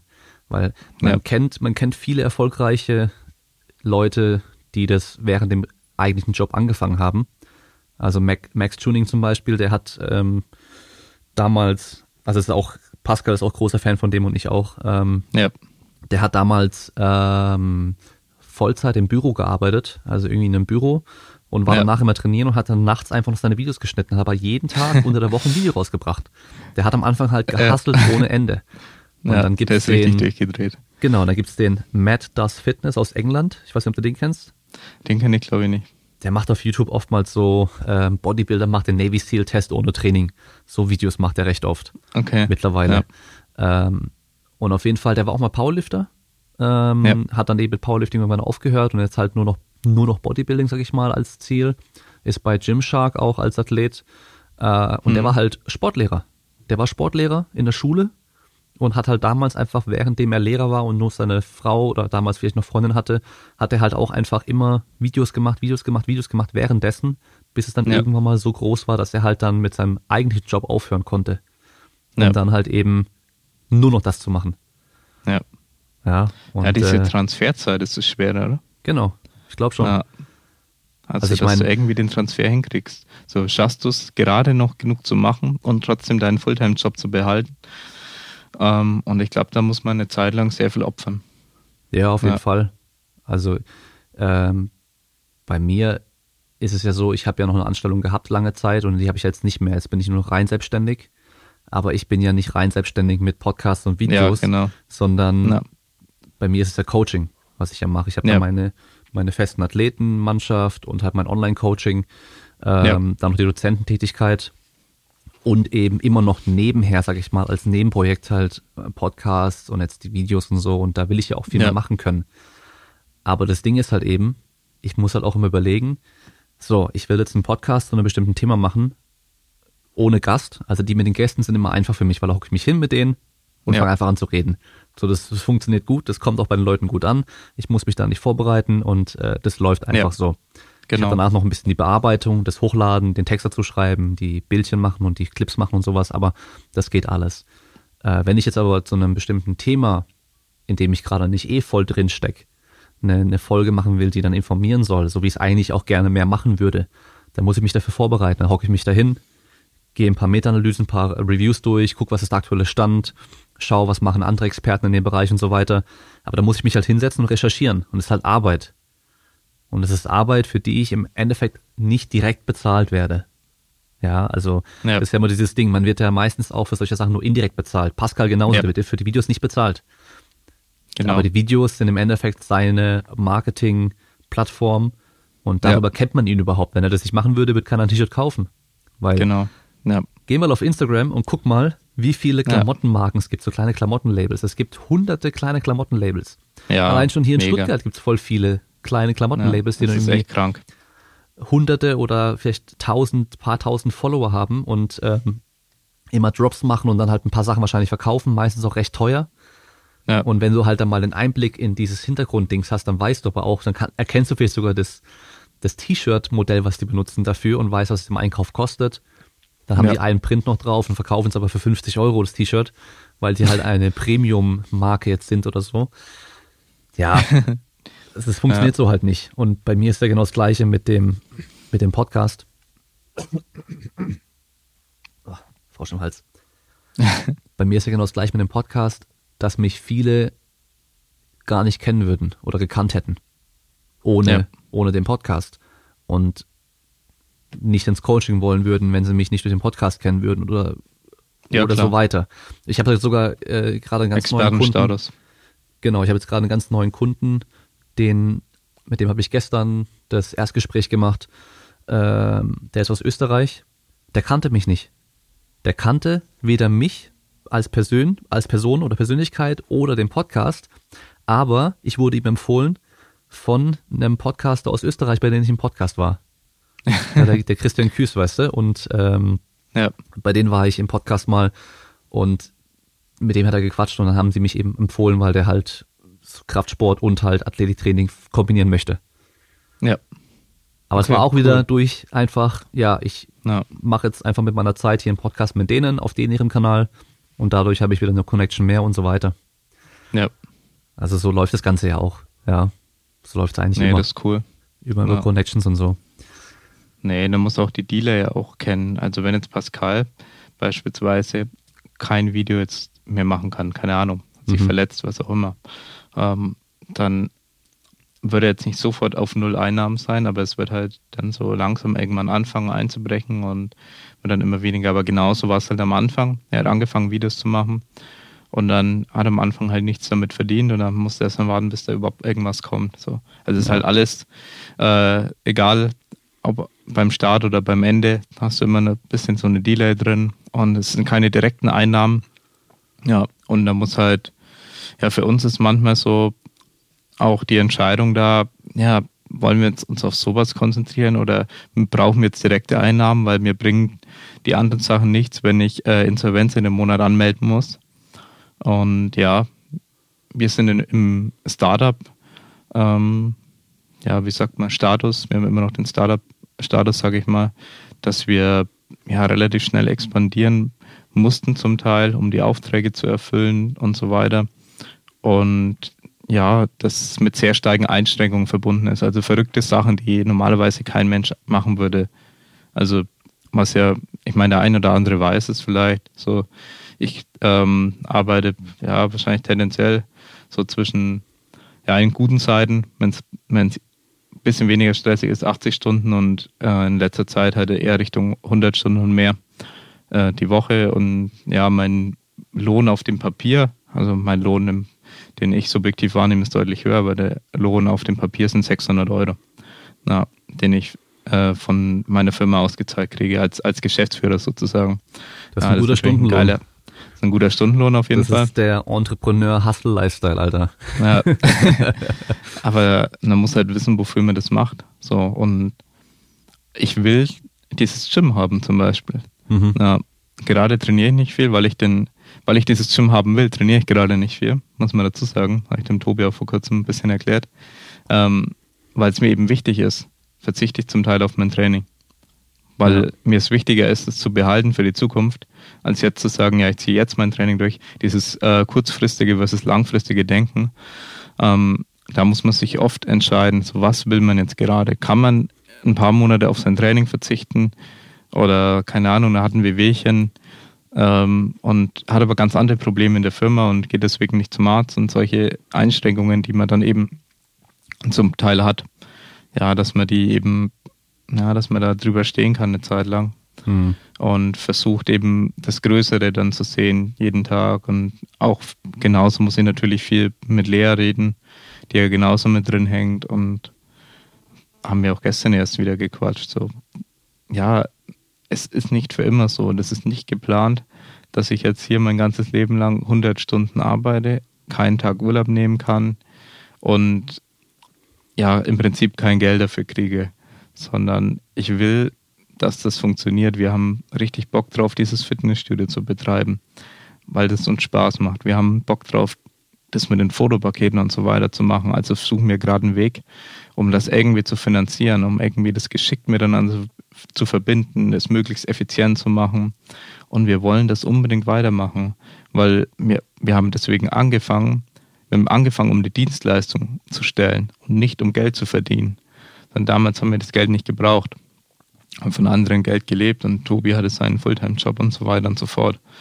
Ja, und man muss immer die Intention der Leute kennen. Und Pascal erzählt auch, weswegen er mit YouTube angefangen hat, ganz sicher nicht um Kohle zu verdienen, sondern weil er es halt cool fand, erstmal das Ganze aufzuzeichnen und so weiter. Und ja, ich glaube, dass viele Leute, die nur wegen der Kohle sowas anfangen, auf die Nase fallen werden, weil du zu spät dein Reward im Prinzip erhältst. Das ist einfach zu spät. So, so, ich weiß nicht, ob du so lange aushalten kannst, na, wenn du eben wirklich nur auf die Kohle aus bist. Bei mir sind es jetzt fünf Jahre, ähm, dass ich das hier so hauptberuflich mache und würde jetzt jeder sagen, okay, man hat ja richtig versagt, wenn man nach fünf Jahren 600 Euro im Monat verdient. Ähm, ja, könnte man so sehen. Äh, ich sehe es aber so, ich habe ein Gym da drüben und das haben wir einrichten können, haben es geschafft und jetzt müssen wir es nur noch zum Laufen bringen, dass genug Leute reingehen und ähm, wir haben hier eine Medienfirma mit dem ganzen Equipment, wir haben 150.000 Euro Foto- und Video-Equipment und ja, das sind halt die anderen Dinge so. Das ist mein Investment gewesen. Na, dass ich sage, okay, das ist mir erstmal wichtiger. Ja, wir haben auch Schulden, sicher. Äh, wir haben nicht alles Cash zahlen können. Aber ja, das ist mir alles viel wert. Und das ist der, deswegen habe ich das gemacht. Und nicht, weil ich irgendeinen Betrag X dann im, äh, mir so vorgenommen habe zu verdienen, sondern eher kann ich mich darin selbst verwirklichen in der Arbeit, die ich tue. Damals auch im Coaching. Ich habe mit Coaching angefangen und wir haben immer noch die Coaching-Firma am Laufen und wir verdienen mit der Coaching-Firma nicht wirklich Geld. Also gerade sind wir, äh, machen wir Minus. Also wir bezahlen eine 450 Euro Kraft und kriegen pro Athlet, der bei einem Coach von uns ist, einen gewissen Prozentsatz. Und gerade sind wir im Minusbereich. Aber wieso habe ich Coaching angefangen? Ja, um Leuten zu helfen und wir werden es auch weiterhin machen. Und ich hoffe natürlich schon, dass wir in den Plusbereich dann kommen werden. Aber das ist nicht der Grund, weswegen ich das Coaching anbieten will, sondern weil ich ganz genau weiß, wenn wir unseren Job gut machen, dann erhöht es den Level insgesamt. Also dass wir sagen, okay, wir haben da irgendwelche guten Systeme im Hintergrund ähm, und an denen arbeiten wir immer und verbessern die, verbessern die Services, dann ähm, wird sich das rumsprechen und andere Mitkonkurrenten werden auch ihre Produkte verbessern. Ja, und wenn es nur, nur eine Coaching-Firma gäbe, nur einen, der Coaching anbietet in Deutschland, dann würde nichts besser werden. Und dann würde er sich ausruhen können und sagen, naja, die Leute kommen doch, ist, ist eine Verknappung da. Ja, es kann sonst keine Coaching anbieten. Und dann mache ich das halt einfach immer noch und ähm, schicke schick denen eine Facebook-Nachricht mit ihrem Plan oder ähm, was auch immer, äh, wie auch immer man das einfach machen kann. Und uns geht es eben darum, auch Teil dessen zu sein, dass alles eben verbessert wird in dem Bereich. Ja. Dann langfristig profitiert er ja auch davon, wenn durch die Fotopakete und diese, diesen Wettkampfservice die ganzen Wettkämpfe wieder attraktiver werden im Powerlifting, weil genau. Powerlifting war also dieses Ursprungsding, weshalb du ja mit ja. dem Ganzen noch angefangen hast, so, weil du halt auch ja. einfach leidenschaftlich dann Powerlifting ähm, gemacht hast auch, oder? Wettkämpfe auch? Oder? Ja, Insanity damals mal angetreten auch. Ah, okay. ähm, ja, ich habe schon ein paar Wettkämpfe gemacht, aber keine, wo ich jetzt sage, hey, habe ich mich voll krass vorbereitet. Ich glaube nur ja. mein erster 2014 okay. war, glaube ich, der einzige, wo ich mich verletzungsfrei so komplett vorbereitet habe und einigermaßen für den damaligen Trainingsstand meine Leistungen bringen konnte. Ja. Auch wenn ich mit, mit, mit Wickelbandagen vorbereitet habe und dann war das ohne Sleeves. Das okay. Ganze. Auch geil. ja, das war Anfang 2014. Aber ja, ähm, hab ein paar Wettkämpfe gemacht, aber ja. Ja. Ja, später vor allem Coach gewesen. Aber man fängt halt einfach mit dieser Leidenschaft an und macht es ja eben auch aus diesem Grund. Und wenn dann eben der Sport auch insgesamt wächst und alles besser wird, dann wird er auch mehr Bedarf wieder da sein für Coaching und für weitere Wettkämpfe, die man dann unterstützen ja. kann und so weiter. Dann, dann profitiert auch jeder davon. Ja. ja und ähm, es ist ja auch immer viel einfacher, viel Arbeit in irgendwas reinzustecken, wenn es das ist, wofür du halt eh schon brennst. Und auch, ja. wenn es dein eigenes ist, das kenne ich nämlich. Also das, das, wusste man in der Schule wahrscheinlich schon bei mir, dass ich halt äh, bestimmt in so einem Angestelltenverhältnis äh, mein Leben lang auf jeden Fall nicht sein werde. So. Ja. Ähm, das wusste ich auch schon die ganzen Jahre, wo ich eben angestellt war. Äh, ich hatte nie ein Problem damit, mich dann irgendwie noch nachts hinzuhocken und noch ein paar Stunden am Podcast was zu machen. Äh, da habe ich gar kein Problem mit. Das, ich könnte auch den ganzen Tag irgendwie sowas machen. Problemlos. ja, ja, da, da habe ich nichts dagegen. Das, das stört mich auch nicht. Da, da habe ich ja Spaß auch daran und die Arbeit mache ich ja. dann auch gerne. Aber eben irgendwie eine Arbeit für jemand anderen, wo ich keinen Bock drauf habe, die ich halt nur mache, damit ich eben mein Geld bekomme und nach Hause gehen kann, das ist schon immer schwer gewesen. Und, ja. und bei den ganzen Influencern, die halt nur wegen Geld sowas machen, oder da vielleicht, das ist wahrscheinlich eher bei den Mädels so, weißt du, die dann einfach, ich finde es immer noch krass, es gibt so viele Mädels, die einfach nur hin und wieder ein Bild von sich posten und äh, mehr Follower haben als ich, weißt du. Ähm, aber halt, ja, das ist nicht so schwer. Ja. Also es reicht wirklich für die meisten Mädels einfach nur ein Bild zu posten und die werden mehr Follower haben als du. Ja. Das ist traurig, aber. Bin ich halt nicht hübsch genug dafür, aber. Ja, du müsstest hübscher werden. Ja. ja. das ist schon zu spät bei mir. Aber auf, auf jeden Fall, weißt du, so da, dann rutschen die vielleicht in so ein kleines Sponsoring rein und so weiter und dann merkst du halt die, die das einfach nur fürs Geld machen, die springen erstmal ja. auf jeden Trend auf, die vermarkten dann noch alles, was reinkommt also ich habe ja. ja. mittlerweile echt auch schon immer wieder Anfragen für irgendwie hier und da so ein Sponsoring oder eine Werbung und sonst irgendwas, aber voll ja. viel lehne ich einfach ab, weil ich sag so, ey, nee, das, das kann ich nicht, sowas, weißt du? Irgendwie so, ja, manche so. Sachen schaden dir auch langfristig. Genau, das ist es ja, so, so Ramschprodukte irgendwie vermarkten oder ähm, sagen wir mal, gehen wir mal davon aus, ich hätte jetzt eine Anfrage für einen Supplement-Hersteller, der so ein bisschen so, ja, nicht evidenzbasierte Voodoo extrem überteuerte Supplements verkauft, wo halt auch nur Wirkstoff ganz, ganz wenig immer nur drin ist. Also vielleicht ein Wirkstoff, der funktioniert, aber halt viel zu wenig davon, wie es ja ganz viele machen. Und die ja. wollen jetzt bei mir Werbung schalten. Ich bekomme, keine Ahnung, ich bekomme von mir aus 2000 Euro im Monat dafür, dass ich jede Folge das erwähne und auf Instagram noch ein paar Posts mache und in den Stories zeige, dass ich die Produkte benutze. Okay, dann könnte man sich denken, 2000 Euro für keine wirkliche Arbeit, das ist schon gut. Sollte er machen. Wenn ich aber dran denke, dass dann vielleicht irgendwie das bei mir jetzt weniger als bei einem Sportler zum Beispiel, wenn ich jetzt ein Sportler wäre und dann auch Kinder mir folgen, weißt du so, ich bin ein Vorbild für irgendwelche ja. jüngeren Leute, dass die ja. dann dieses Zeug kaufen, dieses überteuerte Scheißzeug, was nichts bringt und ihr hart verdientes Taschengeld, weißt du was, sie mit Zeitungsaustragung oder sonst irgendwas oder einfach das kleine bisschen Geld, was die haben, dafür ausgeben, weil ja ihr großes Vorbild das auch nimmt. Ja. Und dann haben die vielleicht einen großen Bruder oder einen Vater, der sich damit sowas auskennt und der schaut sich das mal an, was da hinten drauf steht und sagt, hey, das ist der größte Scheiß, den du gekauft hast. Warum hast du das gekauft? Das ist, das kannst du halt nicht machen. Also da, sowas könnte ich halt niemals machen. weil das grenzt für mich immer schon so an Verarschung. Ja, und äh, da ist halt eben das Geld dann einfach nicht genug wert. Und es gibt halt echt Sachen, da müsstest, da könntest du mir zahlen, was du willst, ich würde es halt nicht verkaufen wollen. Auch wenn es so ein Arsch voll Geld ist, dann gehe ich lieber mit weniger Geld, also mit, mit gerade so genug Geld von mir aus abends ins Bett, aber habe ein gutes Gewissen. Ein reines Gewissen so. Ja. Und äh, da siehst du halt teilweise einfach, dass manche einfach alles, alles vermarkten, Hauptsache Kohle.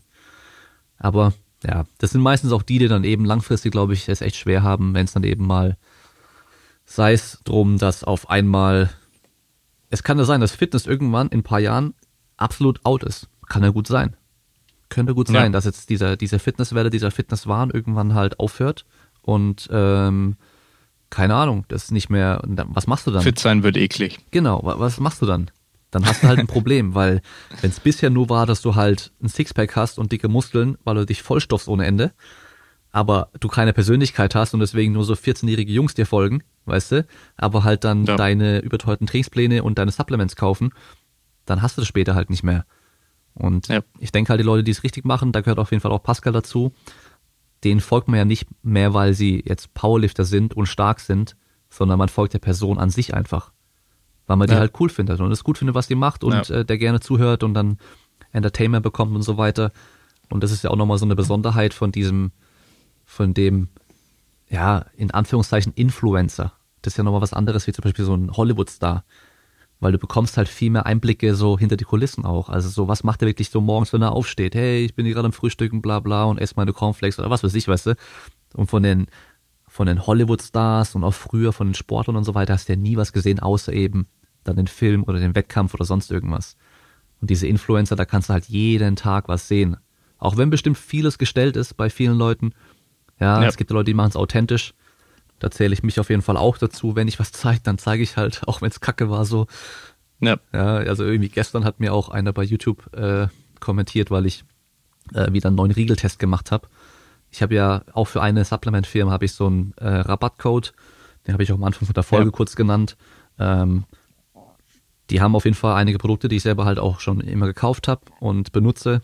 Aber so wie jeder Supplementhersteller auch, haben sie halt die ganze Palette an Produkten, also auch viele Sachen, die unnötig sind. Und ich werde halt ja. eben niemals sagen, dass man die Produkte auch kaufen soll, auch wenn ich daran natürlich mehr verdienen würde, weil ich halt prozentual ein bisschen was bekomme von dem Einkauf. Ähm, ja, und er hat halt gemeint, ich habe, weil ich den Riegeltest gemacht habe und ich habe halt gemeint, es haben wieder alle auf Social Media sind durchgedreht, oh, das schmeckt so geil und ich habe den getestet und ich fand einfach, der schmeckt mir überhaupt nicht. Die anderen fand ich geil, aber der schmeckt mir überhaupt nicht. Und ich habe es einfach ehrlich gesagt im Video. Und er war halt, hatte gemeint, das findet er halt echt gut, dass ich so authentisch dann halt bleib. Aber was willst du mir bringen, jetzt zu lügen? Ich meine, mein Geschmack ist doch mein Geschmack. ja, das ist geil. Nur weil es mir nicht schmeckt, heißt ja nicht, dass es dir, dass ja. es dir nicht schmeckt dann so. Aber ja. ja. Ja, das ist schwer über sowas dann.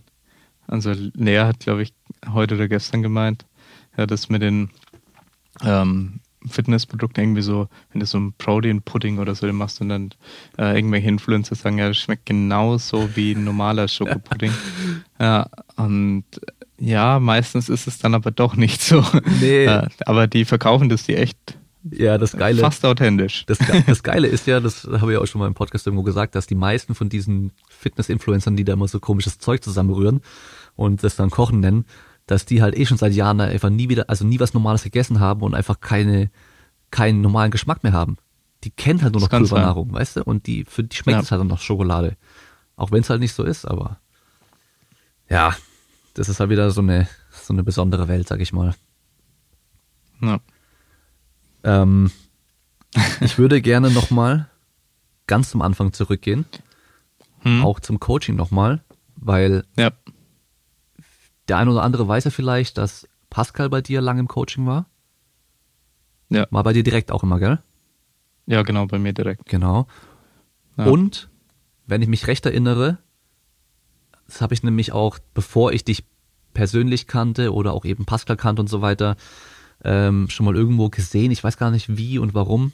Du warst mal bei Joe DeFranco, oder? Ach so, ja, genau. Und hast bei ihm, ja. hast bei dem diesen CSPS oder wie der heißt auch gemacht? Ja, CPPS. CPPS, glaube ich. Certified ja. Power äh, Performance Physical Preparation Physical Preparation Specialist, Specialist genau. Von ihm ja. und äh, Jamie Smith, oder? Oder wie er heißt? Ja, genau. Ja, genau. James Smith. James, ja. genau. Also gibt es ja zwei verschiedene. Ja, genau. Und darf man nicht verwechseln. Der eine, der eine ist der ja, also im Strength and Conditioning Bereich gibt es zwei verschiedene, muss man sagen. Ja. Der eine, ja genau, den du bereits erwähnt hast, das war der andere. Das ist der andere ja. von Elite FDS dann meistens, gell? Ja, genau. Ja. Der halt auch schon brutal viel weiß. Ja. Und, ja.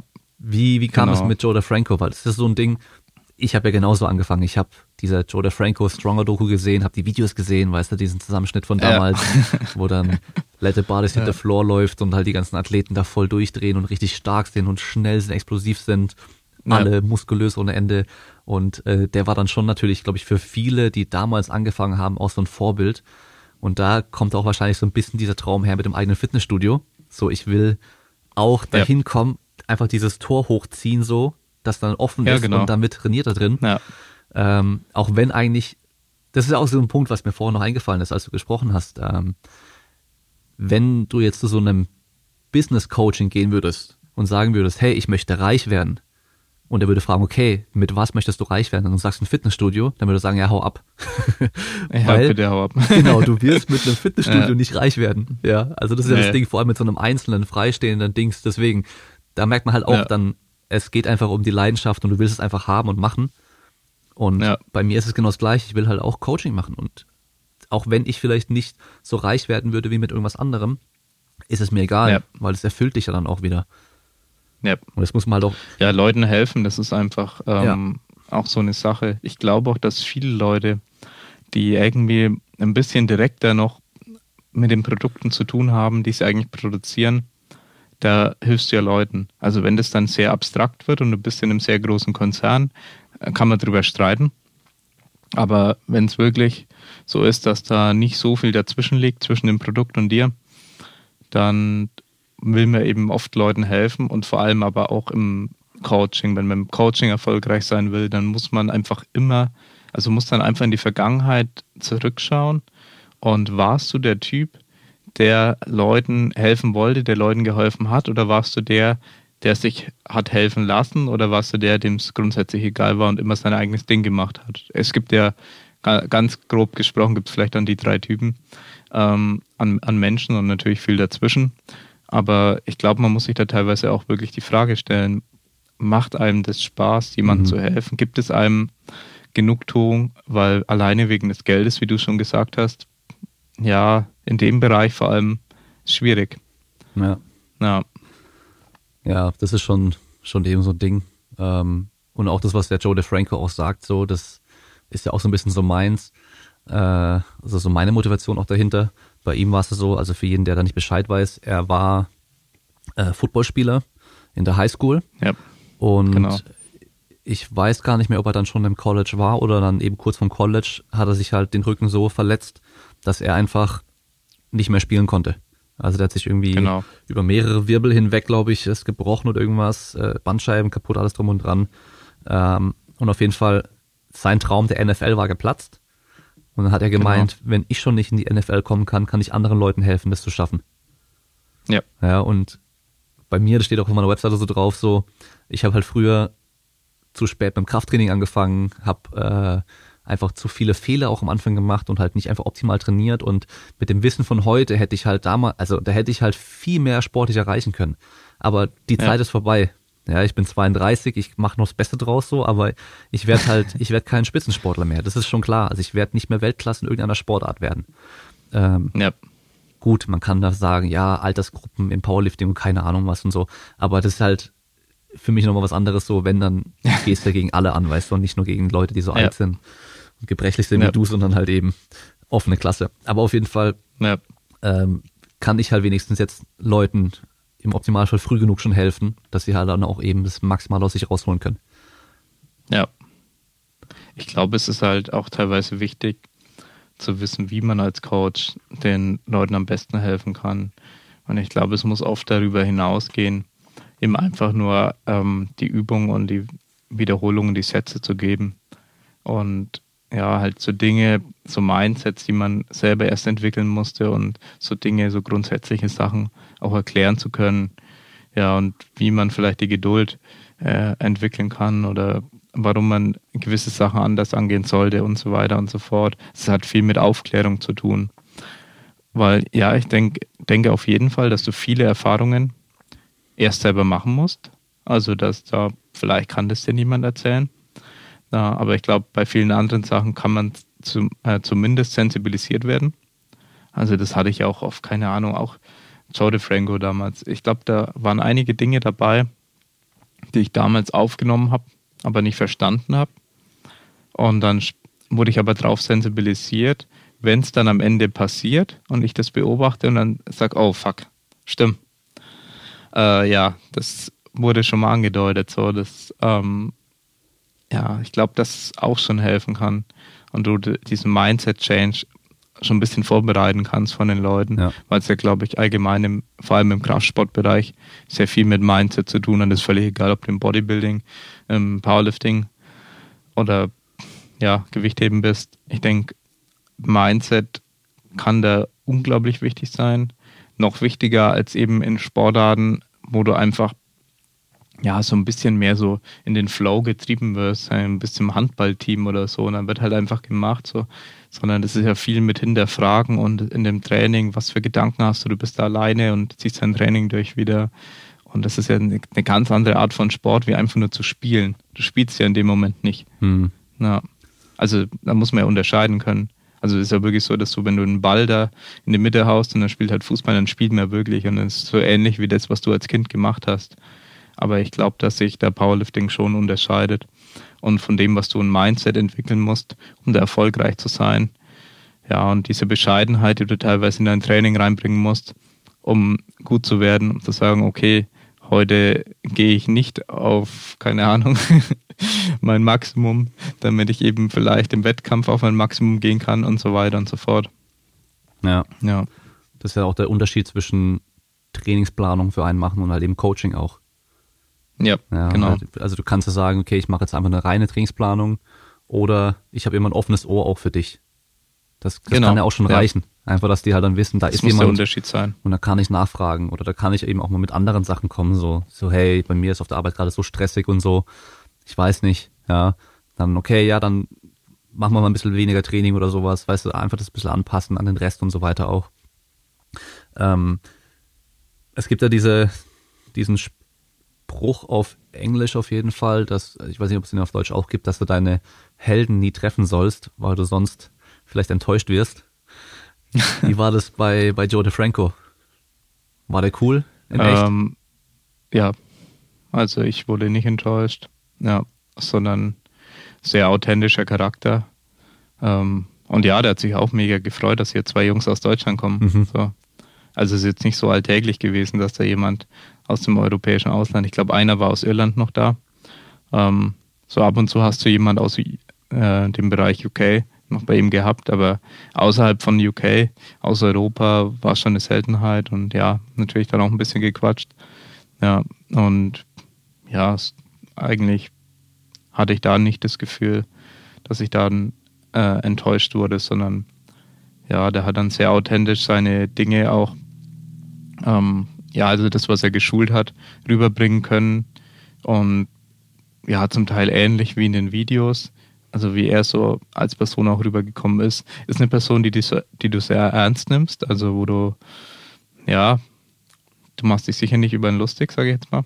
Ja, sondern das ist, er ist schon grundsätzlich ein sehr ernster Charakter, kann aber auch Witze machen. Ja.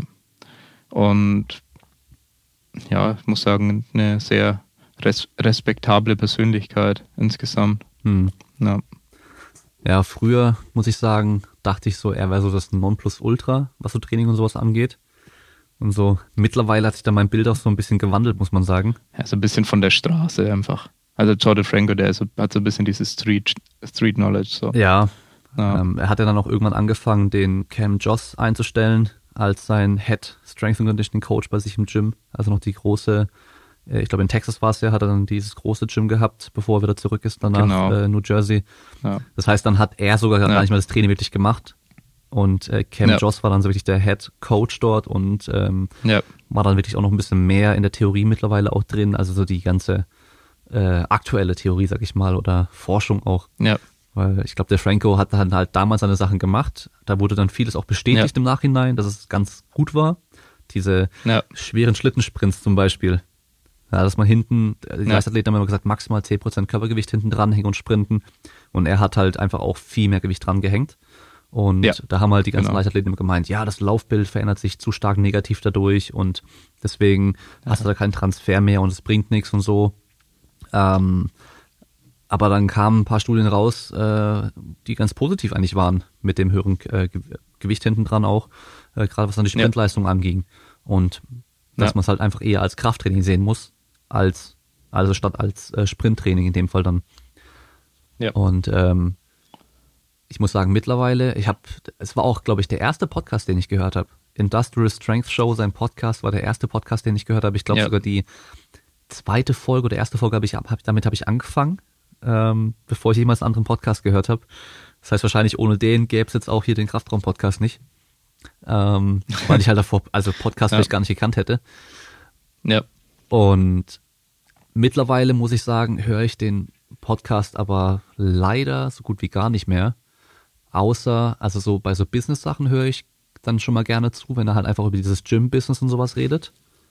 Wenn er über Training redet, da bin ich mittlerweile eigentlich raus, ähm, weil er und zum Beispiel auch dieser Jay Ferrugia, die sind halt beide jetzt äh, über 40 und machen jetzt so mehr so Training für eben 40 plus und immer so gelenkschonend und kommen mit so, also weißt du, ich meine so, der ist halt, der ist raus aus diesem Performance Training und wo du bei ihm halt voll aufpassen musst, mittlerweile ist er echt das Supplements und so ein Zeug. Also da ist er halt auch BCAAs und keine Ahnung was. Also da redet halt schon viel. Ja. So, der war ja dann auch eine Zeit lang echt stark von Polikin, Charles Polikin so beeinflusst.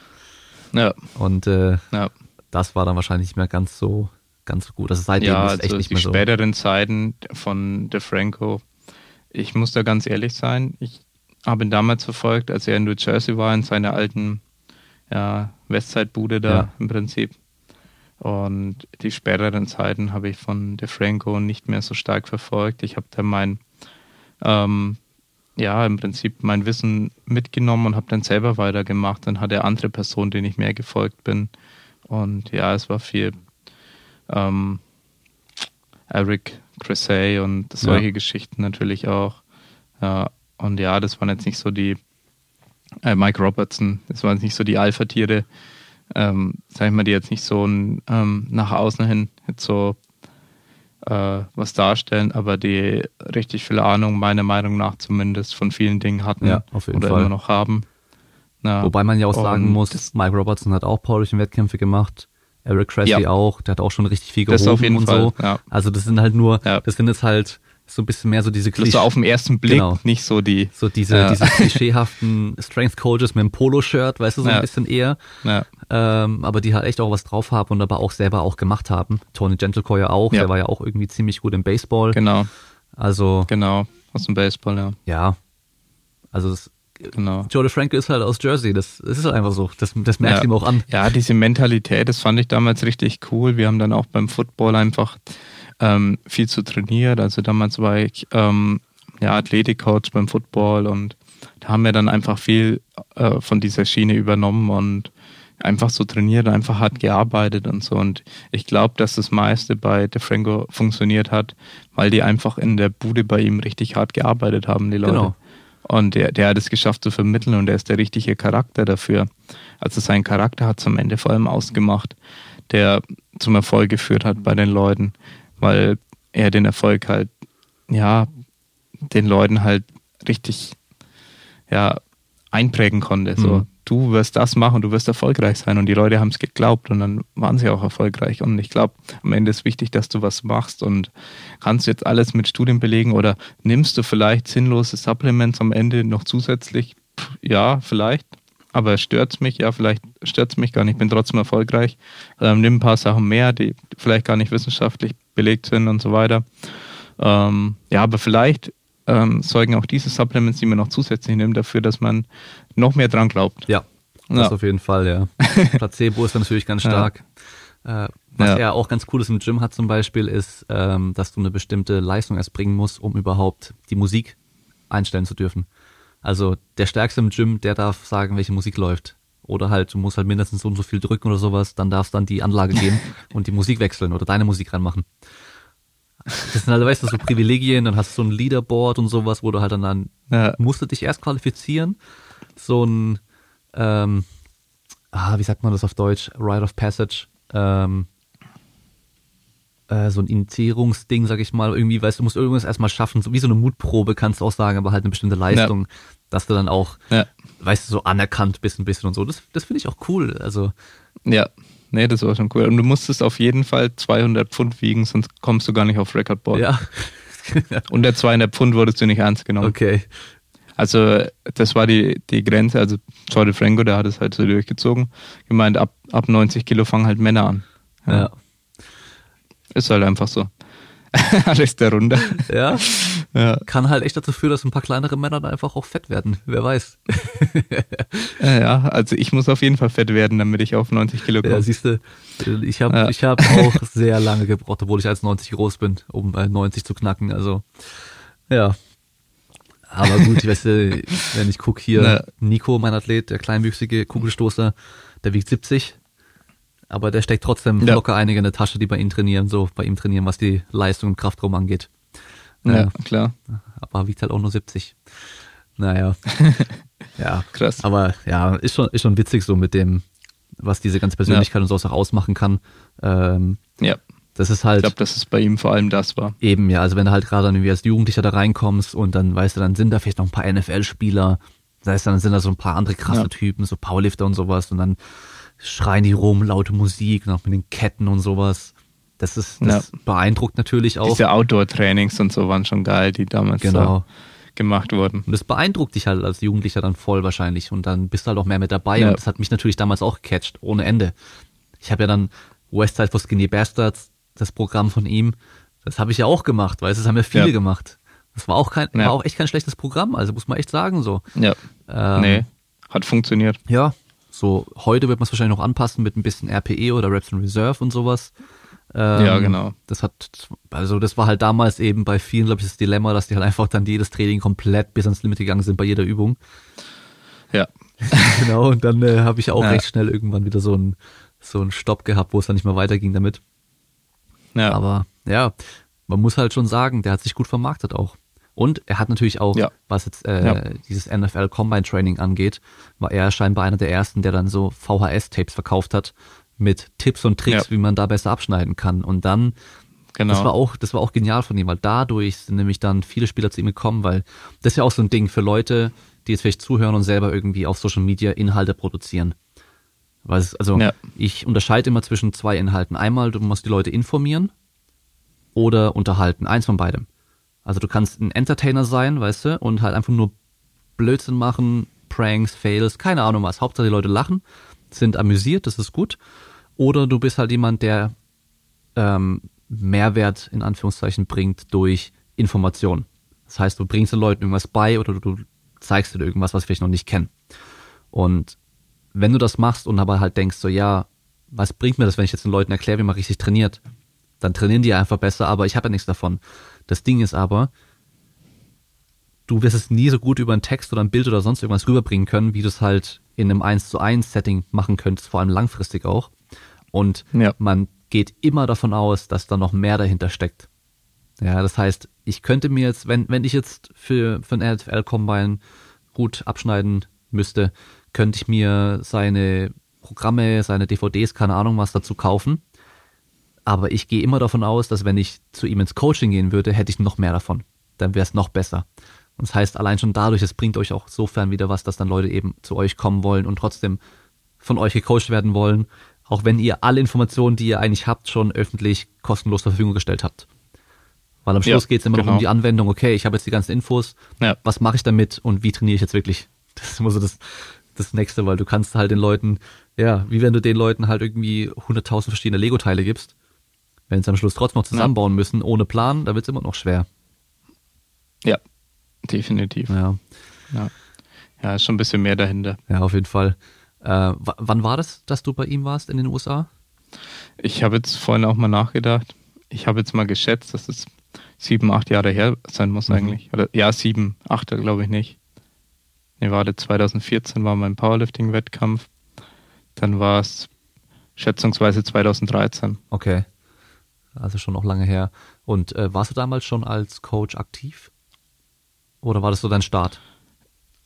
Ja, das war, also ja, doch, auf jeden Fall als Coach schon aktiv gewesen, in einem gewissen Bereich.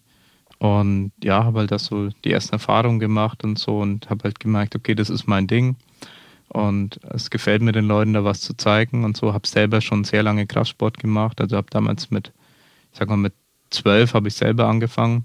Das ist dann jetzt vor äh, 21 Jahren gewesen. Na, und habe halt dann ja zumindest Basiserfahrungen machen können und hatte halt immer diese Attitude, ähm, eine Performance raus und zu wollen. Und keine Ahnung, ich kann mich daran erinnern, sogar als ich irgendwie dann mal ganz kurz mal wieder Fußball gespielt habe, habe ich da irgendwie dann geschaut, okay, wie kann ich schneller in Sprints werden für den Fußball und da irgendwelche äh, Methoden da probiert, irgendwelche Übungen und immer dieses, dieses Besserwerden und so.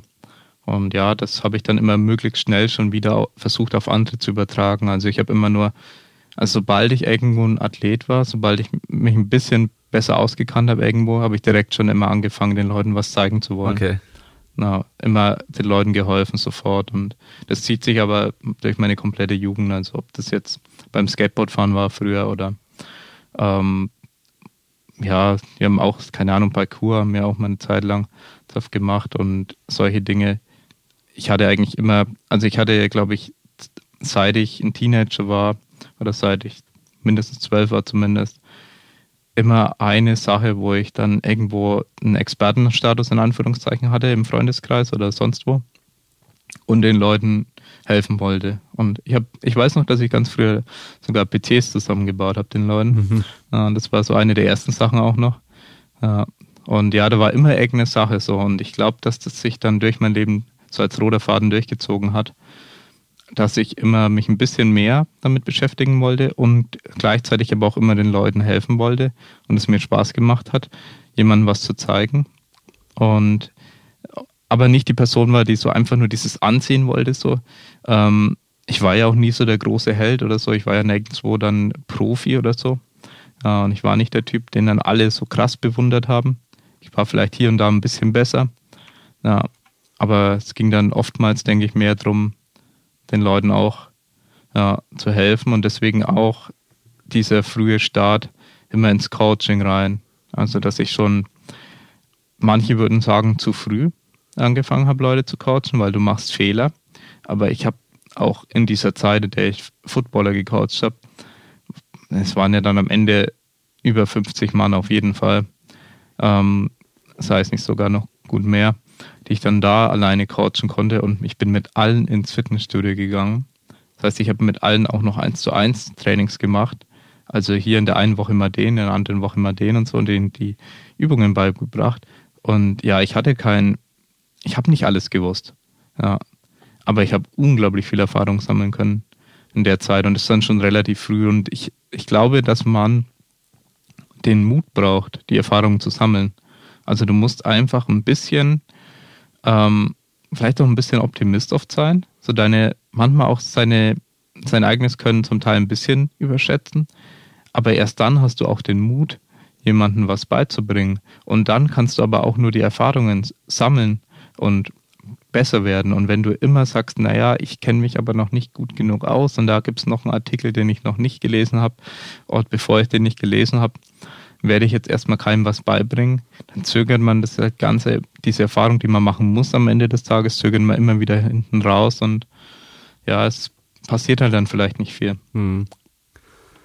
Ja, ich glaube, man muss halt dann auch echt vorsichtig sein, gerade so am Anfang, weil das war bei mir nämlich auch so, dass man sich auch nicht überschätzt, weil ja. also optimistisch sein und selbstbewusst sein und es einfach mal angehen und probieren, ist ja alles voll gut aber halt auch wissen, ja. dass man Sachen eben nicht weiß und auch einsehen können, dass man was nicht weiß und das auch zugeben. Ja. Und dann halt nicht sich irgendwas ja. aus der Nase ziehen so und äh, oder halt nur Sache, eine Sache mal irgendwo einmal gelesen haben und dann einfach denken, das ist so, ja. sondern einfach sagen so, hey, wenn dich einer was fragt, so, hey, boah, keine Ahnung, weiß ich nicht, aber wenn du magst, kann ich mal die nächsten Tage ein bisschen nachgucken, ein bisschen recherchieren und dann kann ich mal gucken, ja. äh, was da richtig oder falsch sein könnte ja. oder sowas. Ja, so die Grenzen seiner Kompetenzen lernt man da auch schnell kennen. Bei mir war das halt zum Teil wirklich ein bisschen auf die Basics dann beschränkt. Das heißt, äh, die drei Grundübungen waren es dann bei mir plus ähm, die Sachen, die ich dann bei DeFranco äh, gelernt habe, die Übungen und so weiter und äh, da ein bisschen eine Kontrolle hatte, dass das auch wirklich einigermaßen passt. Und ja, es war dann nicht besonders viel, was ich mit den Leuten gemacht habe, also nicht viel Verschiedenes. Aber ich glaube, da muss man sich dann, wenn man vor allem noch kein Super-Experte ist, muss man sich wirklich sehr stark begrenzen, äh, was du den Leuten alles beibringst. Versuch nicht, irgendwie 30 Übungen den Leuten beizubringen. Ich bin wirklich systematisch mit den Leuten ins Gym und habe gesagt, okay, wir schauen jetzt mal, ob du Highbar oder Lowbar Beugen irgendwie machen kannst, ob du Bankdrücken machen kannst und Kreuzheben. So. Und ob wir die Basics hinkriegen. Ja.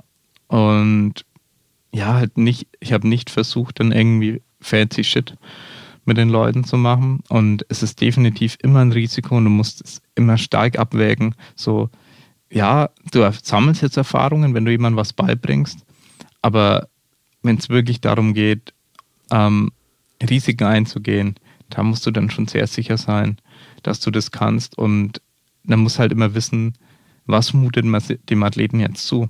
Wenn ich jetzt sage, ich habe jetzt hier diese Hardcore-Mentalität und teilweise aus dem DeFranco-Gym kennengelernt, dann darf ich jetzt aber nicht hergehen und sagen, hey, wir schauen jetzt mal, was dein Max ist. Und ich kann vielleicht zu dem Zeitpunkt nicht beurteilen, ob der Buttwink schädlich ist oder nicht, den du da jetzt hast, oder diese Bewegung in der Wirbelsäule. Und weil ich das nicht beurteilen kann, muss ich eventuell dann sagen, hey du, bleib mal mit den Gewichten niedrig. So übertreibt man noch nicht am Anfang und arbeite dich ganz langsam hoch. Also ja, es ist schon ein ganz schweres Thema. So sollte man anfangen zu coachen oder nicht. Und im Powerlifting ist ja auch inzwischen jeder Coach, aber ich kann es auch aus meiner Perspektive verstehen. Ich habe halt auch mal angefangen und habe halt auch angefangen zu coachen. Und ja, ganz am Anfang war es halt so, dass dann viel Wissen gefehlt hat und dann, dass ich meinetwegen auch Lea, die in den Anfangszeiten von meinem Coaching auch mit dabei war, dass ich ihr dann Sachen beigebracht habe, die dann später sich als falsch erwiesen haben, sei es eben die Sumo-Technik, Technik, äh, Sumo-Deadlift-Technik. Äh, das war so ein typisches Beispiel. Ich habe damals nicht erkannt, dass sie ihre Schulterblätter viel zu weit zurückzieht, dass sie zu tief startet und im Prinzip zu sehr einen Squat rausmacht, viel zu sauber im Prinzip äh, Sumo-Kreuzheben macht. Ähm, Im schlimmsten Fall kann man ähm, Hüftreizungen dadurch hervorrufen, äh, wenn man jemanden so Sumo beibringt. Und dass da auch Verletzungen äh, dadurch entstehen können, muss man sich auch bewusst sein. Also dass so die Hüfte überlastet wird durch solche extrem, also extrem gespreizt, die Beine und dadurch eine sehr tiefe Position zusätzlich noch und dann noch mit einer gewissen Last. Äh, das Ganze kombiniert. Da muss man eben dann auch schon aufpassen.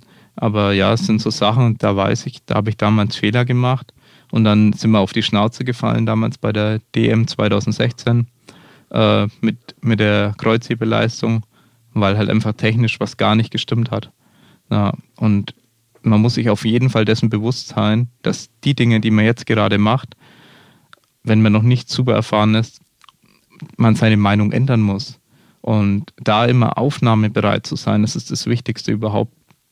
Ja, dass du ganz schnell deine Meinung auch mal anpassen kannst und nicht so, jetzt habe ich aber das dem und dem gesagt. Wenn ich jetzt meine Meinung ändere, denkt er, ich habe keine Ahnung und ja, ich glaube, dass man da den Stolz äh, lernen muss, herunterzuschlucken. Ja, auf jeden Fall.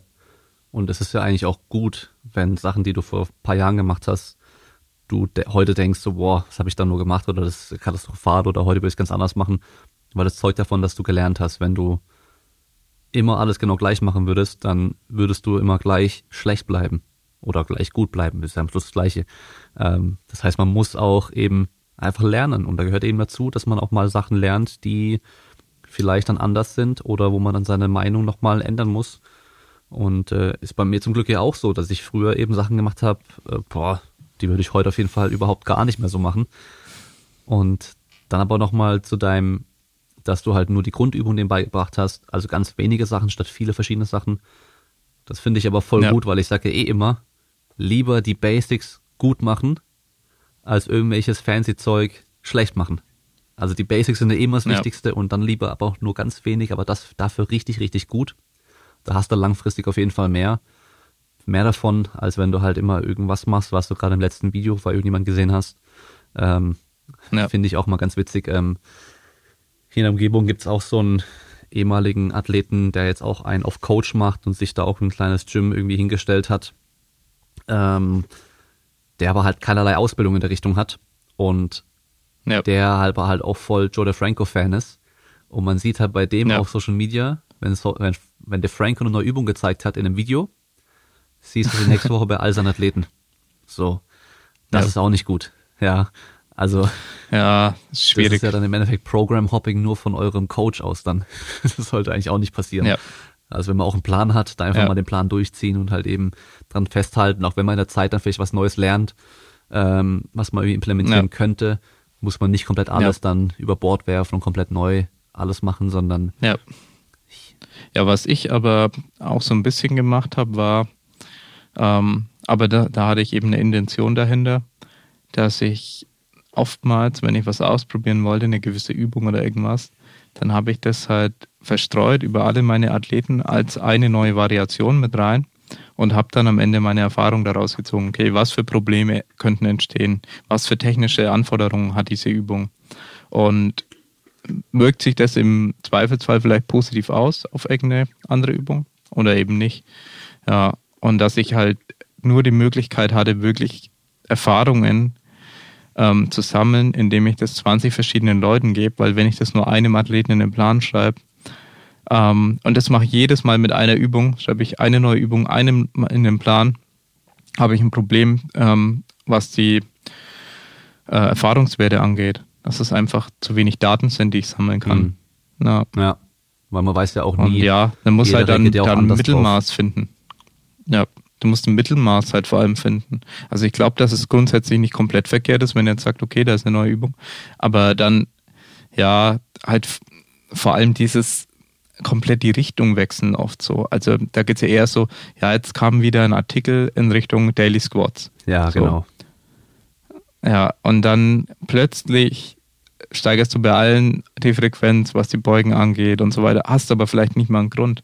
Ja, und ich glaube, sogar im Gespräch mit Pascal habe ich das auch wieder erwähnt, mit einem Athleten, wo ich eben, also ich meine, das war nicht nur bei ihm so, bei ein paar anderen auch, wo ich dann lange Zeit gebraucht habe, einen Weg zu finden, der für ihn dann funktioniert hat und wo ich wusste, okay, er fühlt sich beim Training wohl und er macht permanent Fortschritte mit diesem mit dieser Art von Training und davor war ich einfach nur auf der Suche. Ja, und dann habe ich dieses Training aber auch beibehalten und das Risiko besteht halt dann oft, dass man immer wieder zweifelt und da gibt es doch irgendwas, kann man doch noch besser machen und ich habe es da aber zum Glück geschafft, über zwei Jahre hinweg die Struktur dann komplett beizubehalten und mich nicht diesem Reiz hinzugeben. Vor allem, weil ich davor so lange gesucht habe nach der Frequenz und nach der ähm, Aufteilung von den ganzen, wann, wann Squatten, wann Deadliften, welche Tage Abstand braucht der da ungefähr, damit es gut funktioniert. Da habe ich so lange gebraucht, da habe ich gesagt, immer wieder, wenn ich dann was ändern wollte, nein, du bleibst jetzt bitte bei dem, was funktioniert. Du änderst nur hier mal eine Variation und da ein bisschen was an den Wiederholungen.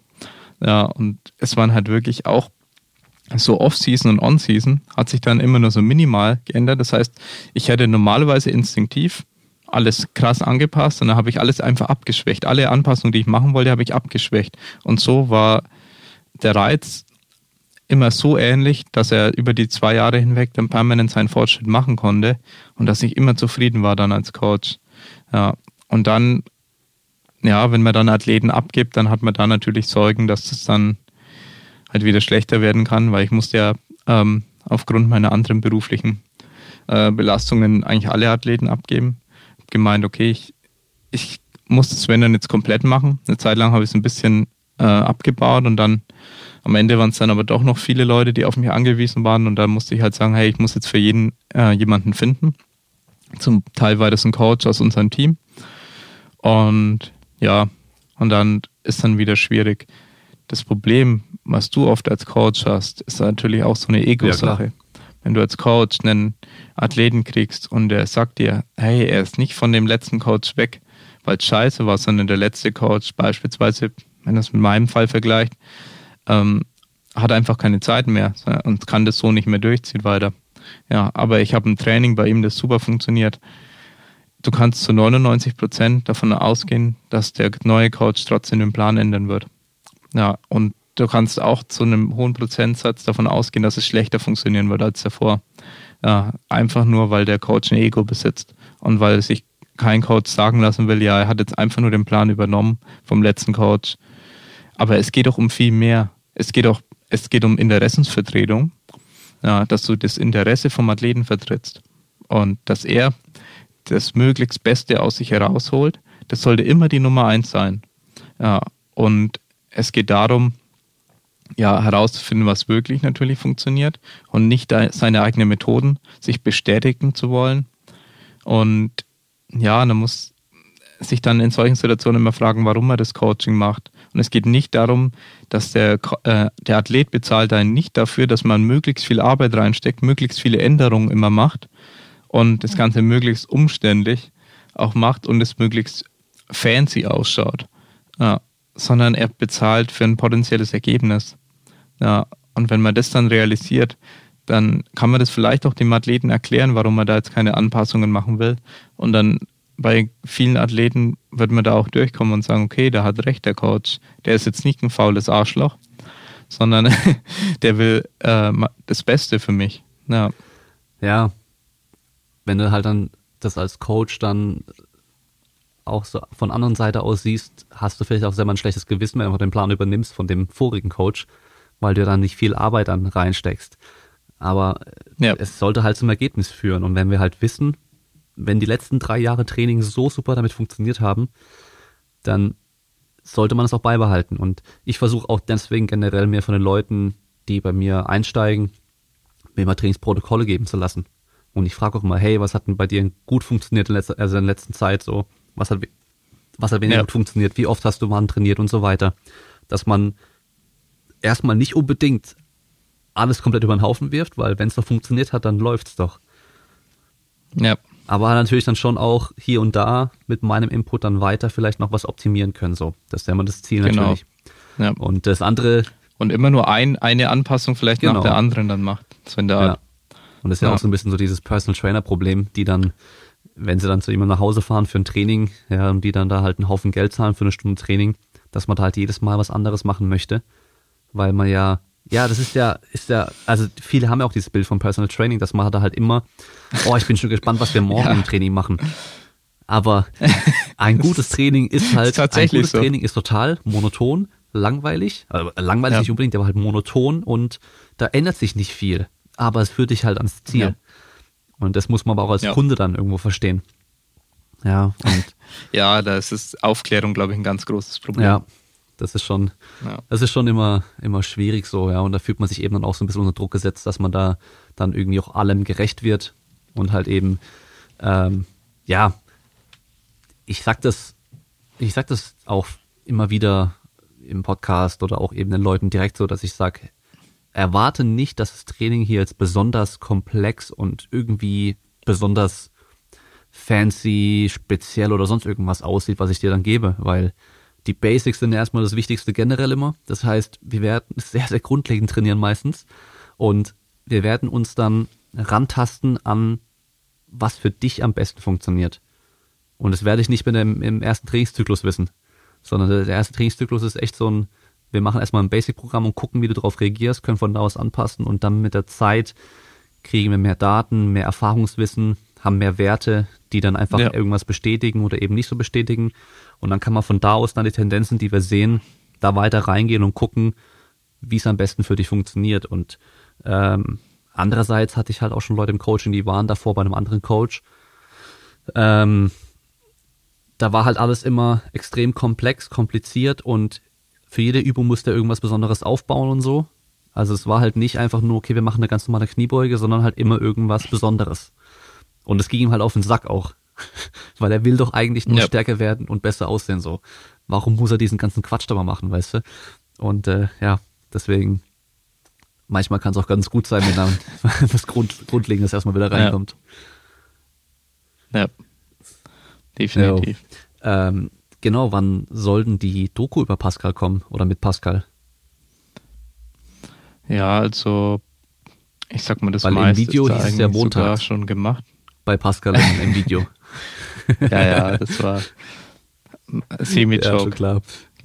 Nee, aber äh, wir hatten bis dahin auch schon einen Rohschnitt vom roten Faden, okay. sag ich mal. Äh, hatten wir wirklich zu dem Zeitpunkt dann schon fertig. Und ja, dann ein paar Tage war es dann teilweise so okay, wieder irgendwelche dringenden Arbeiten und so weiter. Und ähm, ein paar Sachen habe ich jetzt den Pascal noch gebeten, dass er auch bitte aufnimmt. Ähm, was wir da nicht dran gedacht haben. Ich will das ja auch möglichst hochwertig machen und keine Ahnung. Das heißt eine Aufnahme, wo er vom PC sitzt ja. ähm, und arbeitet oder so. Und ich finde es dann ganz gut, wenn man da auch was reinschneiden kann und es ein bisschen verbildlichen ja. kann. Geht am Ende darum, dass es dem Zuschauer einfach nur hilft, sich das vorzustellen, wie es wirklich aussieht. Und wenn er einfach eine Aufnahme ma davon macht, wie es beim wirklich aussieht, dann ist es vielleicht sogar besser, wie wenn wir das gestellt mhm. hätten. Ja, aber ja, solche äh, Dinge werden eben noch eingebaut. Und es soll ja eben, es ist ja ein großer Teil davon Interview. Mhm. Und das Interview an sich war dann geschnitten am Ende so 50 Minuten okay. ungefähr. Die ähm, verwendbaren Stellen. Ja, also wo ich sage, okay, die verwendbaren, ist, wo er kein könnte man jetzt redet. könnte man jetzt fast ungeschnitten so äh, ja, könnte man jetzt fast ungeschnitten so auch äh, mhm. zeigen. Und ja, da werden, glaube ich, auch nur noch hier und da Sachen rausgekartet. Und ähm, du hast mich ja auf diese grandiose Idee gebracht. Ähm, und ich habe jetzt viel drüber nachgedacht, seitdem du das gesagt hast. Habe gesagt, okay, eigentlich ist das das Schlauste, was ich machen kann, weil ganz ehrlich, die Doku wird lange. Ja. ja. Es ist ein langes Video. Ja, weil natürlich viel gesprochen wird. Und immer wenn man viel spricht, wird es lange. Ja, wie so ein Podcast. und deswegen ist, ist YouTube das perfekte Format dafür oder die perfekte Plattform. Ähm, wahrscheinlich nicht, weil viele Leute sagen, ja, so 10, 20 Minuten und so ist noch ganz cool in YouTube. Alles, was über eine Stunde geht, ähm, wird auch schlecht äh, geratet und so von YouTube selbst, äh, weil es nicht geschaut wird oder was auch immer. Und wird halt dann auch nicht so gut angezeigt. Und ich glaube, dass wir jetzt ein ähm, Kurzformat daraus basteln werden. Das heißt, irgendwo in dem Bereich zwischen 10, 20 Minuten werden wir eine Kurzversion basteln, die dann in YouTube äh, zur Verfügung stehen wird, aber eben die Möglichkeit bieten, die äh, Langversion anzuschauen mit einem kleinen Support, weil wir das, ähm, das haben wir als Projekt gemacht, was wir von uns aus machen wollten, wofür wir nicht bezahlt werden, was aber Produktionskosten, wenn du es umrechnest, also wirklich realistisch gesehen, sind es irgendwas zwischen 10.000 und 20.000, was du an Produktionskosten bei so einem Format hast. Also auch schon bei unserer Professionalität, wo ich sage, okay, bei einer Netflix-Doku ist vielleicht dann noch professioneller. Und ja, da gehen solche Dokumentationen eher in den Bereich 50.000 aufwärts oft. Und ja, man muss sagen, wir waren da vier Tage ähm, zum Drehen vor Ort. Also vier Tage haben wir äh, wirklich auch dann gedreht.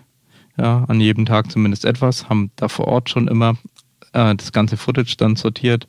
Wir waren den kompletten Tag damit beschäftigt, zwei Personen und dann in der Postproduktion, ja, es hat sich ein bisschen aufgeteilt, aber es ist schon, wenn man sich jetzt komplett ransetzt ähm, und nichts anderes macht, ist vielleicht eine Woche an Postproduktion äh, nochmal. Und ja, es ist schon kein äh, kleines Ding. Und wenn wir zumindest ein bisschen was dadurch einnehmen können, dann ist es eine sehr gute Sache, weil das würde uns dabei helfen, vielleicht auch zukünftig solche Formate anzubieten.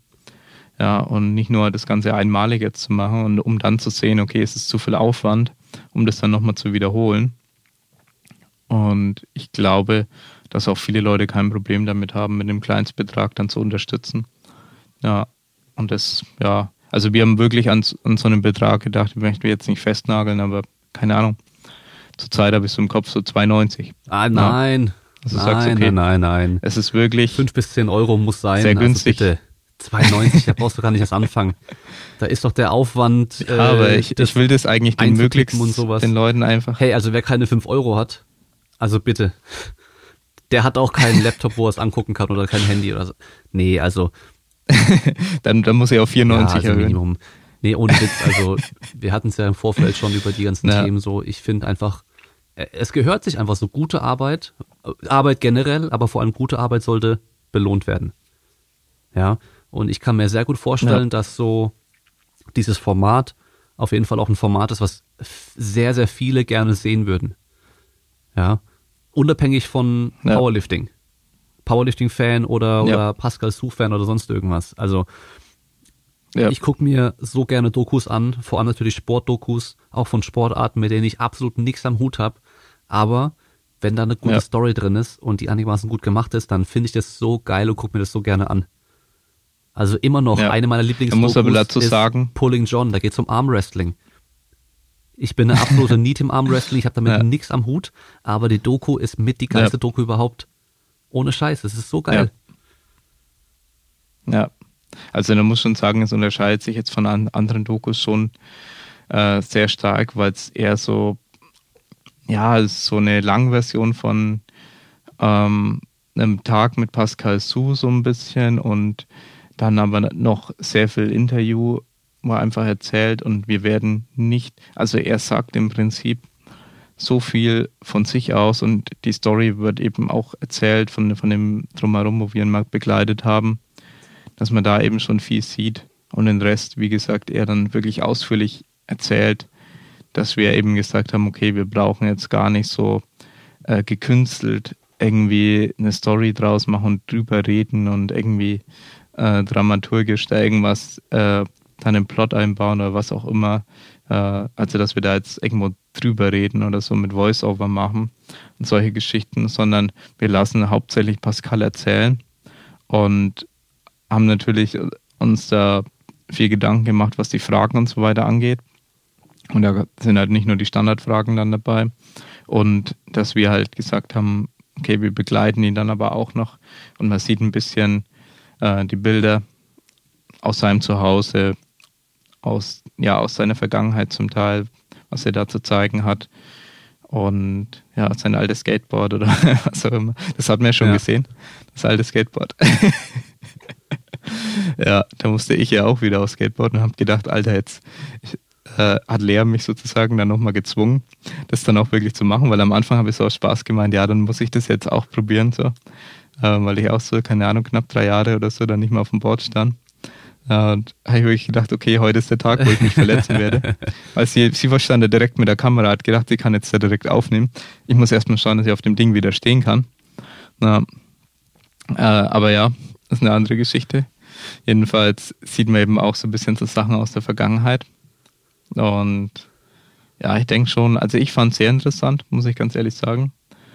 Ähm, auch sein Charakter was man da so ein bisschen lernt. Ich habe da vieles auch ein bisschen besser verstanden. Auch zum Teil natürlich, ich, ich man muss ganz klar sagen, ich bin ähm, auch ein Sympathisant irgendwo in der Richtung, okay, ich sehe die Parallelen. Also wir haben irgendwo zum Teil, ähm, zum Teil natürlich komplett verschiedene, aber zum Teil ähnliche Erfahrungen gemacht. Und ich finde es immer interessant, ähm, weil man denkt immer, man ist so der Einzige und so, der das so dann gemacht hat und so. Aber dieses ganze Skateboard-Ding und dieses ganze American Football-Ding und so, äh, das er dann auch durchlebt hat. Und ja, gewisse, vielleicht auch ein bisschen, was so die Schule angeht und so, wo wir vielleicht dann auch ein bisschen Parallelen haben. Ähm, ja, vielleicht nicht die erfolgreichsten so in der ursprünglichen Schullaufbahn und so weiter und so fort und dann halt erst ihren Weg so finden mussten. Ähm, ja, und wo, keine Ahnung, in der Vergangenheit, also ich muss sagen, das hat mir auch stark motiviert, ähm, seine Vergangenheit. Ähm, ja, halt einfach, man ist da irgendwo der Underdog und es denken ganz viele Leute, also ich habe da jetzt nicht groß öffentlich geredet drüber, über solche Sachen, aber ich glaube, bei mir ist es halt genauso der Fall, dass mich, denke ich, schon sehr viele Leute irgendwo als Versager abgestempelt hatten. Und ja, das sagt er, glaube ich, auch so ein bisschen im Interview so, du, äh, dass man dann auch so von sich selber dann denkt, okay, man hat hier schon versagt. Und ja, ich kann ähm, sagen, ich habe ähm, dreimal mein Abitur abgebrochen. Na, und ja, habe das ja aus Gründen gemacht, die nicht so offensichtlich sind und ähm, halt viel mit Angst auch zu tun hatten zum Teil und Prüfungsangst und solche Geschichten und ja, habe da eben auch nicht so die glänzende Karriere gemacht einfach und es war für mich eine richtig coole Sache dann, weil ich wusste viele Dinge einfach nicht. Also ich, ich war ja nie der, der jetzt jeden Tag seinen YouTube anschauen konnte oder so. Und er hat, denke ich, auch schon, also einer aus dem Gym hat mir auch erzählt, dass der schon echt viel erzählt, auch der Pascal. Also es dass er ab und zu ein Video macht und dann auch mal was aus der Vergangenheit erzählt und so. Und vieles von dem wurde bestimmt schon irgendwo erzählt. Aber für mich war auf jeden Fall vieles Neues dabei und vieles, das mich persönlich dann auch ähm, sehr motiviert hat in, in meinem Tun. Und ich glaube, das sollte es auch für andere Menschen machen, äh, diese Geschichte von Pascal. Und ich glaube, nur deswegen ist er interessant. Wenn die Geschichte nicht so interessant wäre über ihn, dann ähm, wäre dieses ganze Videoprojekt dann nicht so interessant. Ja, ja so der Sportler, der halt und, halt nur Tag ein, Tag ja, aus trainiert und sonst halt langweilig ist, das, das macht auch ja. keine gute Doku dann oder keine guten Videos. Ja, oder der alles halt in die Wege, äh, in die Wiege gelegt bekommen hat und der wirklich keine Hürden im Leben hatte und sagen, okay, die Eltern einem direkt auf die Sportschule geschickt und das Ganze gefördert von Anfang an und ähm, dadurch dann irgendwo mal ein guter Sportler geworden oder so. Oder jemand, der irgendwann äh, an einem gewissen Punkt in seinem Leben die Entscheidung getroffen hat, ich kämpfe jetzt, ich kämpfe jetzt weiter und ich ähm, beweise mir selbst und den anderen, dass ich eben in was, in irgendeiner Sache gut sein kann und besondere Leistungen mhm. bringen kann. Ja, und eben nicht der Versager bin, der vielleicht, ja, der vielleicht bei den Maßstäben, die in unserer Gesellschaft standardmäßig angesetzt werden, vielleicht da kein Paradebeispiel ist. Ja. Aber ich meine, welcher durchschnittliche Bürger ist dann ja auch am Ende vielleicht dann richtig, also jemand, der sich an alle Regeln hält, der alles ganz genau macht, so wie das vielleicht die meisten Eltern dann erwarten, so dass er dann seine Ausbildung macht und dann seinen Beruf macht oder vielleicht halt eben auch studiert und dann seinen Beruf macht und so, der eben diesen ganz klassischen Werdegang hat. Ja, wer am Ende hat dann noch so ein bisschen das Feuer, dann was Besonderes zu machen und ähm, Risiken einzugehen. So, sobald du, glaube ich, einmal in diesem ähm, ja, in dieser klassischen Karriere drin hängst, dann gehst du ja keine Risiken mehr ein. Ja, das ist ja teilweise dann wirklich schwierig, dann die Entscheidung zu treffen. Ja, und Pascal musste Risiken eingehen, wo er gesagt hat, hey, er äh, kann jetzt da nicht mehr, äh, er, er, will jetzt keinen Hartz IV beantragen, was auch immer. Er macht jetzt dieses YouTube-Ding, er probiert es jetzt einfach. Also er hat es mhm. ja schon gemacht. So, er probiert jetzt aber damit Geld zu machen und so weiter. Ja, ich glaube schon, dass da ähm, Geschichten äh, oder eine Geschichte erzählt wird, die halt einen, einen Mehrwert bietet. Ja, und ist mal gesammelt und zur Verfügung hat. Man kann, könnte sicher aus YouTube ähm, sich vieles zusammenstellen. Ja, aber für mich war es eben wichtig, mal so diese ganze Geschichte zu hören mit einer Persönlichkeit, die ja einfach auch wirklich interessant ist, vor allem in der Szene. Ja, wir haben aber noch nicht entschieden, wie wir weitermachen mit solchen Dingen. Also ob es jetzt ein Powerlifting-Ding wird oder wir sagen, hey, wir finden es eigentlich generell im Sport geil, wenn so manche Leute ihre Geschichte erzählen können, ähm, die vielleicht ähm, ja schon eine interessante Geschichte auch wirklich haben. Ja, dann müssen wir mal gucken, wie wir da überhaupt weitermachen. Ja. Ja. ja. ich kann mir das schon echt, echt gut vorstellen, auf jeden Fall. Und was ja auch oftmals der Fall ist, wenn du jemanden fragst, was, was arbeitest du, was ist dein Beruf? Und dann erstmal so, mh, mm, kurz überlegt werden muss, was man jetzt genau sagt. Das sind ja meistens die, die dann auch die coolsten Sachen zu erzählen haben. Weißt du so, also weißt ja. das, das, ich hatte es wirklich erst vor ein paar Tagen mit ja. Pascal auch darüber. Ähm, so, okay, was sagst du denn, wenn du gefragt wirst, was du, was du arbeitest? Weil YouTuber, weißt du, dann bist du ja gleich so, okay, was ist das für einer, so YouTuber, was soll das? Ähm, und, oder Influencer, das ist ja alles blöd, das kannst du ja nicht sagen. Und bei mir ist es auch immer so einigermaßen schwer, weil ich habe ja auch so verschiedene Sachen, die ich mache. Und was mir aber halt aufgefallen ja. ist bei unserem zehn Jahre Abi-Jubiläum, also bei mir übrigens auch ähnlich, Schule hinten raus, ja. vor, also ziemlich, also was heißt hinten raus, immer ziemlich katastrophal. Äh, nicht, weil ich dumm bin, sondern weil ich halt einfach faul war ohne Ende und äh, mir am Anfang alles super leicht gefallen ist. Aber das reicht halt irgendwann nicht mehr, wenn du halt ja. nicht da bist, nie aufpasst und keine Ahnung hast, um was es geht, dass du dann in ja. der in der Oberstufe bei Mathe dann noch eine Eins schreibst. Ähm, das heißt, sehr schlechtes Abi auch gemacht und so nee. und äh, ja, das alles immer auf die leichte Schulter auch genommen und Zivi machen müssen und alles, aber halt nie geplant gehabt, was ich machen soll danach so. Und bei dem Abi-Jubiläum, also zehn Jahre später eben, da war das echt so irgendwie, weißt du, von vielen wusste man es ja schon, aber so, ja, was arbeitest du jetzt, was machst du? Und dann immer so ganz kurz so. Und ich habe das Gefühl gehabt, dass bei mir, mich haben voll viele Leute voll viele Sachen gefragt. So, ja, was machst du? Ja, das ist doch voll geil, oder? Und, und ja, was, wie sieht es dann aus? Und weißt du so, das war, ich weiß nicht, ob es daran lag, dass die einfach nur wissen sollten, was aus mir wollten, was aus mir geworden ist, so, weißt du, weil, ja, was, was wird denn aus den Chaoten irgendwie? Ähm, oder weil ich halt auch echt einfach so einer der wenigen bisschen besonderen Werdegänge dann auch war, so hinten raus vor allem. Ja, und äh, halt eben nicht so diese Standardding, okay, ja. ich habe dann halt direkt nach der nach dem Abi gleich studiert, äh, war vielleicht noch ein halbes Jahr im Ausland, so das, das klassische Ding so, ähm, und dann ja. direkt nach dem Studium dann in der Firma angefangen und da bin ich jetzt halt schon seit ein paar Jahren so. Sondern ja, es war halt schon alles so ein bisschen ja. kreuz und quer und bisschen, äh, ja, manchmal auch ein bisschen Zufall, manche Sachen, das ist ja auch oft so. Ähm, aber ich würde es auch nicht anders haben wollen so. Also ich habe, ich denke da auch manchmal dran so, hey, eigentlich, ich habe eine Freundin, die ist super, ich habe einen Sohn, der ist total genial so, weißt du so, wir verstehen uns alle super, wir haben unsere Wohnung, wo wir wohnen, wir sind zwar mit der nicht 100% zufrieden, aber aktuell in Stuttgart kannst du mit Wohnung echt vergessen so, aber selbst die Wohnung, mit der wir nicht zufrieden sind, wir haben Balkon ja. und alles, wir also wir haben genug Platz und so, ist an sich alles super. Ich habe hier endlich so meinen Gym, wo ich einfach jeden Tag hingehen kann, wann ich will. Ich habe meine mein, mein, mein Büro hier, weißt du, mit meinen zwei geilen Bildschirmen und so, meine Lautsprecher, meine Mik ich habe zig Mikrofone, weißt du, und auch ja. so Sachen wie ist dein Ding, ja, die Mikrofone. Also das hier, mit dem ich gerade spreche, ist auch neu übrigens. ja, bei mir ist ja, Kameras. Ja, das bei mir aber auch. Nur die sind halt noch viel teurer als Mikrofone, das ist das Problem. Ja. Und das kann ich nicht rechtfertigen. Ja, das äh, ist teilweise das Problem. Ich, ja. bin, ich bin sehr neidisch auf eure Ausrüstung, die ihr habt. ähm, nee, aber weißt du, eben auch die Kamera. Das ist so ein Ding, ich weiß doch, ich habe vor Jahren von sowas geträumt, dass ich mal so eine Kamera hab. Und jetzt habe ich sie halt einfach. Weißt du, so, es, es, ja. es ist alles eigentlich alles so, wie ich es haben möchte. So, ich kann mich null beschweren. So, ich bin ja. echt voll zufrieden.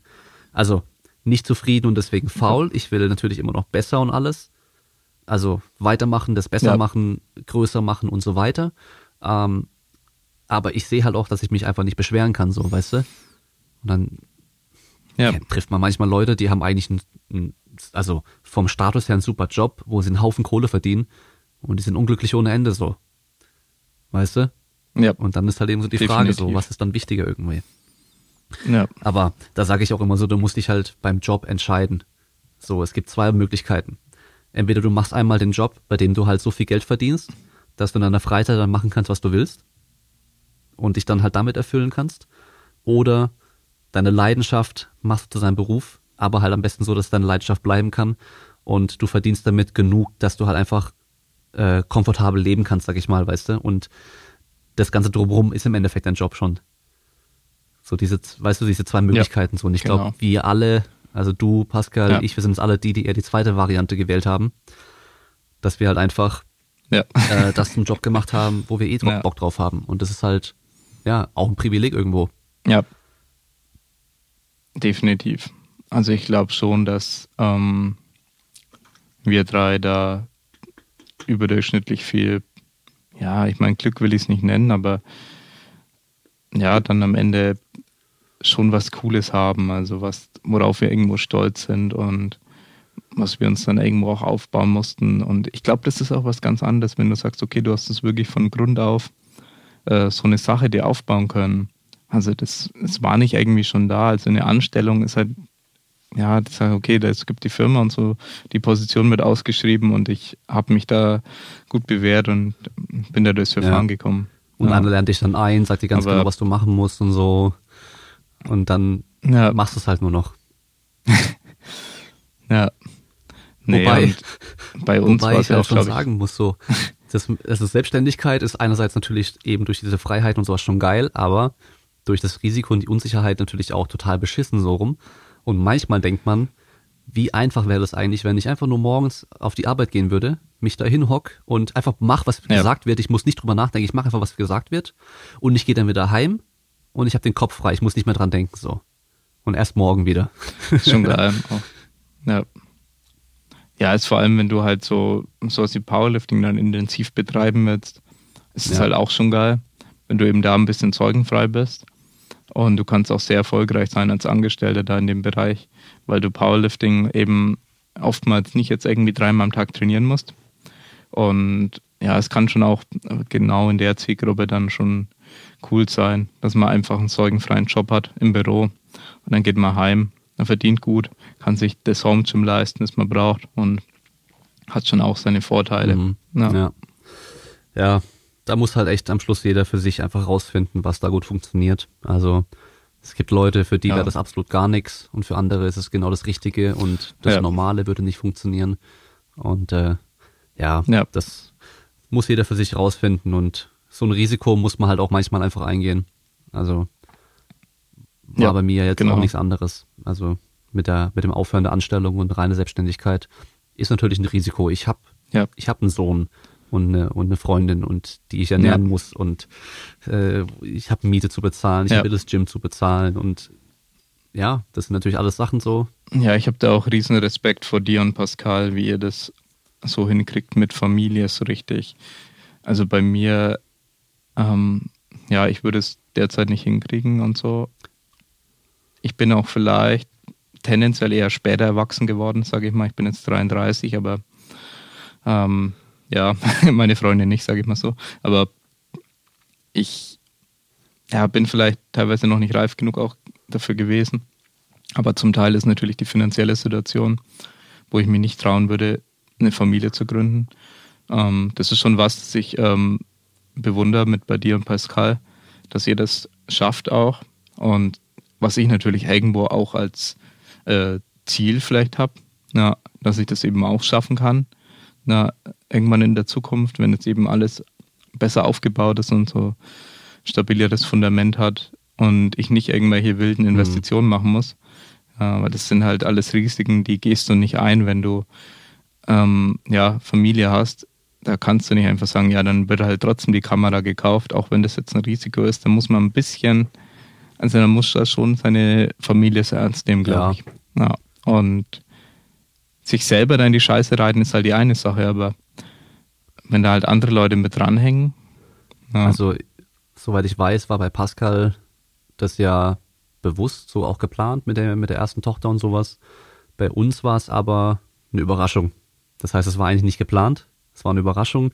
Und ja. ähm, davor war ich halt auch eher so, ja, ich lebe einfach so in den Tag rein und ich habe ja kein, ich habe ja keine, keine Probleme und keine Risiken und kein nix, weißt du so. So im Notfall, ja, ja brauche ich ja, was brauche ich schon groß? Dann mache ich irgendwo einen kleinen Job oder sowas nebenher noch und dann habe ich wieder genug Geld. Ähm, aber das war dann auch so ein richtiger krasser Arschtritt für mich so. Und eben das, das, was passieren musste wahrscheinlich auch, damit ich eben, ja, so wie du es gesagt hast, dieses Erwachsenwerden nochmal. So auf einmal ist da was und ja. was mich ultra antreibt und motiviert und äh, wie, wie auch nochmal so ein Grund dafür, einfach nochmal richtig Gas zu geben, so. Weil ich, ich wäre ja. jetzt nicht, wo ich bin, wenn das nicht passiert wäre. Auf gar keinen Fall. Das weiß ich, weil ich wäre das alles viel zu locker angegangen. Und ähm, deswegen war das wahrscheinlich auch perfekt, dass es ja. so passiert ist. Und ich würde jetzt auf jeden Fall auch äh, das gegen nichts eintauschen. Ja.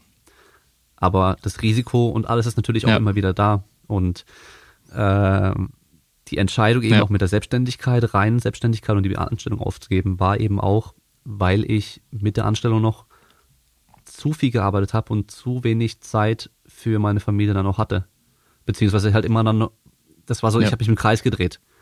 Weil die Zeit für die Anstellung ging halt drauf, okay, die war dann weg, die Zeit. Ähm, die war aber halt gut, um meine Miete zu bezahlen.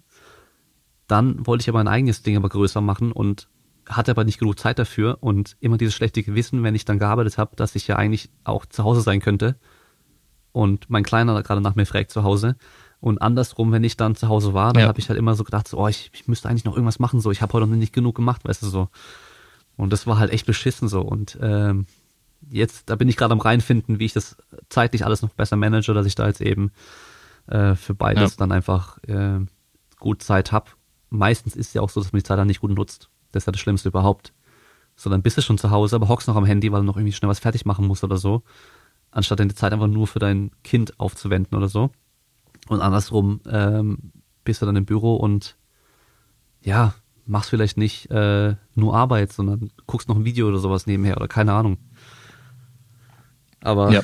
was ich auch zu Ist meiner auch so. Freundin, also da was ich zu meiner Freundin schon immer so halb als Witz gesagt habe, wenn ich Single wäre, also wenn ich damals Single gewesen wäre, so ohne Kind, ganz alleine und ich hier die Halle hätte mieten können, hätte ich einfach hier gepennt. Dann hätte ich meine Wohnung aufgegeben und äh, einfach nur noch in der Lagerhalle gewohnt. So, naja, ah für die zahle ich verhältnismäßig nichts, dann hätte ich da keine Kosten gehabt. Äh, hätte halt nie mal rausfinden dürfen, dass ich dann hier schlafe auch. hätte mich dann wahrscheinlich ja, im Backfit angemeldet zum Duschen. Ja. Äh, 20 Euro im Monat, naja. also das äh, ich, ja. hätte ich ohne Scheiß gemacht, weil hätte ich auch nichts zu verlieren gehabt so. Ja. Aber so, jetzt kann genau. ich natürlich nicht machen. Das geht halt nicht. Ja. Ja, bei mir war, ähm, ich glaube, ein Teil, was jetzt auch dazu beiträgt, dass ich jetzt ja auch ein bisschen ja noch mehr wachsen werden muss, sage ich jetzt einfach mal, ist dann eben in, in meinem Fall ja kein, keine Familie, keine Kinder. So, ja, zum Teil vielleicht die Freundin, die auch mit drin hängt, ja. Aber ich glaube hauptsächlich insgesamt einfach äh, Angestellte haben, verantwortlich sein. Ja. Und das ist der Grund, weswegen ich manchmal dann doch für Sachen Geld verlange. So, wo ich mir oft schwer tue einfach, weil ich halt Zeit meines Lebens den Leuten normalerweise kostenlos geholfen habe bei den Dingen und ich mir das aber auch immer leisten konnte, so in der Art, ja, dass ich den Leuten kostenlos helfe. Und ja, das ist was, das ich grundsätzlich ändern musste, dass ich eben Verantwortung übernehme. So, wenn ich das jetzt, wenn ich meine Zeit kostenlos verkaufe, dann ist es aber nicht nur meine Zeit, die ich da kostenlos verkaufe, sondern es ist die Zeit, die ich kein Geld für die Firma verdiene, die ähm, meine Mitarbeiter ernährt und die müssen Miete zahlen. Ja, und oder auch so Entscheidungen zu treffen mit, ähm, dass Mitarbeiter gehen müssen, weil sie das Risiko, ähm, weil sie ein Risiko sind dafür, dass alle Mitarbeiter gehen müssen. Ja, dass du dann im Prinzip, äh, wenn du sagst, du bist am Rettungsboot, du musst einen ja. ins Wasser schubsen. das ist so, dass du da auch halt ähm, ja, lernen musst, Verantwortung zu übernehmen. Und das ist wirklich nicht einfach, dann diese Entscheidung zu treffen. Ich glaube, ich hätte ähm, es sehr lange nicht gekonnt. Oder auch wenn ich jetzt sage, okay, ich habe jetzt einen Mitarbeiter und alles und das ist nur mein Geld, was dabei drauf geht. Wenn das nicht funktioniert mit dem, dann im Normalfall würde ich ja, mir halt fast nicht trauen, den, den zu entlassen. So, ich, ich, ich will da nicht, dass ähm, ja, ich dafür verantwortlich bin, dass er dann sich eine neue Arbeit suchen muss. Ja, in einem Fall war es ja bei uns so einfach, weil ähm, wir einfach vor Ort jemanden gebraucht hätten. Und jetzt dann kam zusätzlich noch Corona. Und davor schon überlegt, ja, vor Ort wäre schon besser. Äh, ist schwer mit helfen und so weiter. Dann halt kam noch Corona, haben wir gesagt, okay, jetzt können wir das nicht mehr rechtfertigen, dass wir Vollzeit halt jemanden haben, der uns nicht vor Ort helfen kann, wenn alle Events auch noch ausfallen. Ich meine, was, was machst du dann mit einem Vollzeitmitarbeiter, der dir nicht vor Ort helfen kann? Und normalerweise ging das ja, wenn du sagst, hey, du hast down Events und allein bei den Events, die du ja jede Woche hast, äh, kann er seine komplette Arbeitszeit fast aufwenden. Und den Rest macht er ein bisschen was daheim noch mit der Bearbeitung oder so. Na, und solche Entscheidungen zu treffen sind eben auch dann natürlich schwer. Aber dann siehst du eben als Interesse, siehst du eben nicht nur dich, sondern im einen natürlich die Firma, aber auch die anderen Angestellten, die du bezahlst. Und ja, wir wollen eben möglichst mit allen Angestellten ähm, das Ganze sehr lange machen. Also bei denen, wo es irgendwie nur funktionieren kann, da wollen wir ein langes Angestelltenverhältnis. Und ja, ich glaube, ja, so Verantwortung in, im, generell, im Generellen, wenn man verantwortlich für andere Menschen ist, was aber schon eher auf Ernährer, Ernährerbasis dann ist. Also nicht nur irgendwie hier beim Sportverein oder was auch immer, ja, sondern wirklich verantwortlich ist die Basis von jedem Menschen, weil so eine Gesellschaft ist ja, dass er äh, eine, seine Miete zahlen kann und was zum Essen hat. Und wenn du gerade hier in der Basis drin steckst, was die Verantwortlichkeiten angeht, dann ändert sich, glaube ich, einiges. Und das ist ähm, wahrscheinlich dann auf jeden Fall noch krasser, wenn du Familie hast. Also dieses Verantwortungsbewusstsein würde deutlich stärker mhm. noch ausgeprägt sein. Ich glaube, das kann einem äh, dann auch schon sehr wütend machen, wenn jemand im Prinzip an deinem Einkommen rüttelt. So jemanden, der irgendwie, keine Ahnung, sei es, dass er hatet oder was auch immer macht, um äh, irgendeine Einkommensquelle äh, von dir ähm, zu zerstören, so was du als ungerechtfertigt anziehst und keine Ahnung, du hast ein Kind zu ernähren und denkst da einfach nur, was für ein Arschloch. So, ich glaube, dass man da schon ähm, ja einen Beschützerinstinkt auch entwickelt. Ja, auf jeden Fall. Ja. Und ich weiß nicht, wie es bei, bei euch mit den Mitarbeitern ist, aber ihr seid ja, glaube ich, alle generell noch recht jung, die bei euch sind. Ja, die meisten, ja. Wenn dann halt deine Mitarbeiter irgendwann auch noch alle Familie haben, dann wird es ja nochmal Dann wird es noch krasser. Ja. Ich meine, weißt wenn da, wenn es ja. halt irgendwie zugrunde geht und die sind alle Anfang 20, so, die haben noch alle Türen offen irgendwo. Aber wenn die halt dann eben auch Familie alles drum und dran und sich eben nicht leisten können, dann auch mal äh, zwei Monate keinen Job zu haben oder sowas, dann aber ja. gut, wir müssen ja schon sagen, wir leben in Deutschland, wir sind da eigentlich immer sicher irgendwie, selbst im Notfall, ähm, du ja, wirst immer überleben ja, können. Ich sag's mal so, aber man wird überleben. Man wünscht sich das natürlich nicht. Ja, nee, also ich weiß, wie schlimm das sein kann, wenn du da irgendwie sowas beantragen mhm. musst, solche Hilfen und wie viel, ja, es geht ja auch um den mentalen Schaden, den du davon trägst. So, wenn du nicht mehr in der Lage bist, dein Geld dir selber zu verdienen, dass halt da an deinem Selbstwertgefühl ge gerüttelt Klar. wird. Und das willst du natürlich auch schon vermeiden bei deinen Mitarbeitern, dass die das Ganze durchleben mhm. müssen. Und deswegen geben wir gerade auch richtig Gas, weil uns hinten raus natürlich die Reserven ausgegangen sind. Ähm, also ich weiß, dass wir im Juni ähm, die, keine Ahnung, 15.000, die wir an Fixkosten haben, äh, Verlust gemacht haben. Also dass wir eigentlich kein Geld verdient haben, glaube ich, im Juni. Ja. ja. Und dass das halt schwierig ist natürlich. Und dass du dann siehst, okay, 15.000 weniger auf dem Konto. Und ja, es wird langsam immer weniger und und das Geld, was du da auf dem Konto hast, ist eh schon zum größten Teil geliehen. Ja, und ja, da steckt, steigt dann schon der Druck. Und du willst dann schon die richtigen Entscheidungen treffen, die dafür äh, sorgen, dass du ähm, ja, das Ganze am Laufen halten kannst. Und dass man dann sagt, okay, wie kann man, vielleicht macht es aber uns auch besser. Also ich, ich habe den Verdacht, dass wir besser werden, ähm, okay, wie biete ich einen guten Mehrwert? Ja, ist einfach zu erkennen, was brauchen die Leute wirklich so. Ohne jetzt, du willst ja eine langfristige, uns bringt ja nichts, wenn wir jetzt Ramsch verkaufen. Ja. Wenn wir jetzt irgendwas ausverkaufen, so. Dann sagen, hey, keine Ahnung, ich mache hier an dem Nachmittag ein Trainingsprogramm und verkaufe das für 10 Euro. Und das ist halt absoluter Schrott, weil ich habe das an dem Nachmittag gemacht, einfach nur, weil ich weiß, okay, am nächsten Tag brauche ich Kohle. Ja, also ja, ein bisschen vorausdenken muss man schon lang, langfristig planen, da mindestens einen Monat voraus. Ja, aber ja, man wird auf jeden Fall kreativer und ich denke, man lernt vieles, ähm, viele Talente vielleicht auch kennen an sich. Was kann man eigentlich gut und wo kann man anderen Menschen dabei helfen? Ja.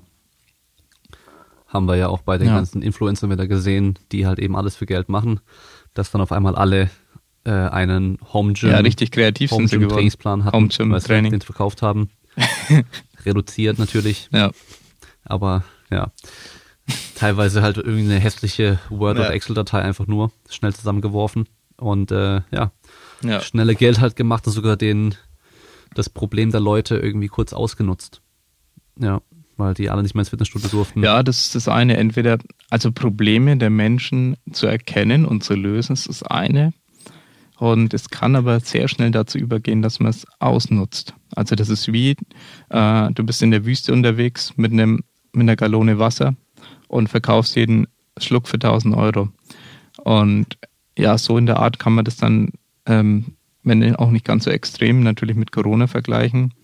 Ja, dass sie sagen, ey, ich, ich will jetzt irgendwas und ich folge dem einen Influencer zufällig und der hat jetzt ein Produkt, das kaufe ich mir jetzt, dann habe ich ein Training ist vielleicht absolut scheiße, aber ja, was hat er für eine Wahl, so in der Art? Ja. Ja. Also ja, da haben wir uns dagegen entschieden damals. Wir haben auch überlegt, ob wir Home Gym oder so, so ein Trainingsprogramm ganz schnell rausbringen. Oder wir haben auch überlegt, ob wir ganz schnell irgendwas rausbringen, haben uns dazu entschieden, dass wir äh, uns die Zeit lassen, bis das Produkt gut ist. Und das E-Book dann doch deutlich länger gedauert hat, weil wir einfach gesagt haben, ja, ich habe dann teilweise die Endkontrolle gemacht auch und habe gesagt, nee, das noch anders machen, das muss besser sein. Das finde ich blöd. Da fehlt mir der Mehrwert. Da ist zu viel Sinnloses, zu viele Seiten, die sinnlos dann belegt werden. Ähm, ich will aber das auf den Mehrwert beschränken irgendwo auch und solche Geschichten. Ja, und wir haben gesagt, okay, auch wenn es vom Timing jetzt blöd ist, dass wir dann vielleicht später anfangen, äh, wir wollen ein gutes langfristiges Produkt äh, herausbringen und einfach nur, dann haben wir nämlich die Zeit genutzt mit Corona und sie hat uns auf die Idee gebracht, sowas zu machen. Aber das Produkt an sich hatte, hat dann nichts mehr mit Corona zu tun, sondern es soll ein gutes Produkt auf lange Sicht sein, was den Leuten dann hier und da hilft, dann keine Ahnung, sich ein besseres Home-Gym zu basteln, ein paar Produktempfehlungen zu haben. Vor allem Leute, die da, keine Ahnung, vielleicht noch wenig Einblick haben, dann mal ein bisschen eine Übersicht haben. Und was kann ich mir eigentlich selber bauen und was für ein Level muss ich dazu haben, was für Materialien bräuchte ich dafür, muss, muss ich dafür schweißen können, um das mir selber zu bauen oder eben nicht. Und da haben wir eben verschiedene Stufen dann auch. Und ja, also diesen, ja, diesen Mehrwert einfach liefern zu können, zu erkennen, dass man das machen kann in dem Moment, ohne jetzt eine Situation auszunutzen von den Leuten, finde ich eben wichtig. Und wir hatten da ganz, ganz große Probleme, einfach jetzt für irgendwas Geld zu verlangen. So alles bricht ein an Einnahmequellen. Äh, ja, ich, so Extremfall, ja, ich verkaufe jetzt meinen Körper, aber ich mache jetzt irgendwas, um Geld zu verdienen. So. Und das wollten wir halt nicht sein. Und zum Glück haben wir auch einen äh, Kredit dann äh, gekriegt, also so auch so ein Corona-Hilfskredit, ja, haben wir dann noch aufgenommen. Ja, was im Prinzip einfach nur in der Zeit dann den ganzen Verlust trägt. Und wir werden für den kompletten Verlust, das keine Ahnung, vielleicht 60.000 sind oder so, werden wir irgendwann aufkommen müssen, äh, den wir während Corona gemacht haben. Weil ich denke mal, dass niemand sonst davon aufkommen wird, dass der deutsche Staat nicht dafür aufkommen wird oder wer auch immer. Ähm, weil jeder am Ende für sich selbst verantwortlich ist. Hm. Ja. Ja, ist schon schwierig. Aber so ein, ein gutes Produkt äh, überlebt ja dann auch diese Zeit eben und ist dann einfach langfristig auch gut. Weil wenn du mal guckst, alle, die so einen Schnellplan ja. rausgebracht haben, die verkaufen den auch nicht mehr.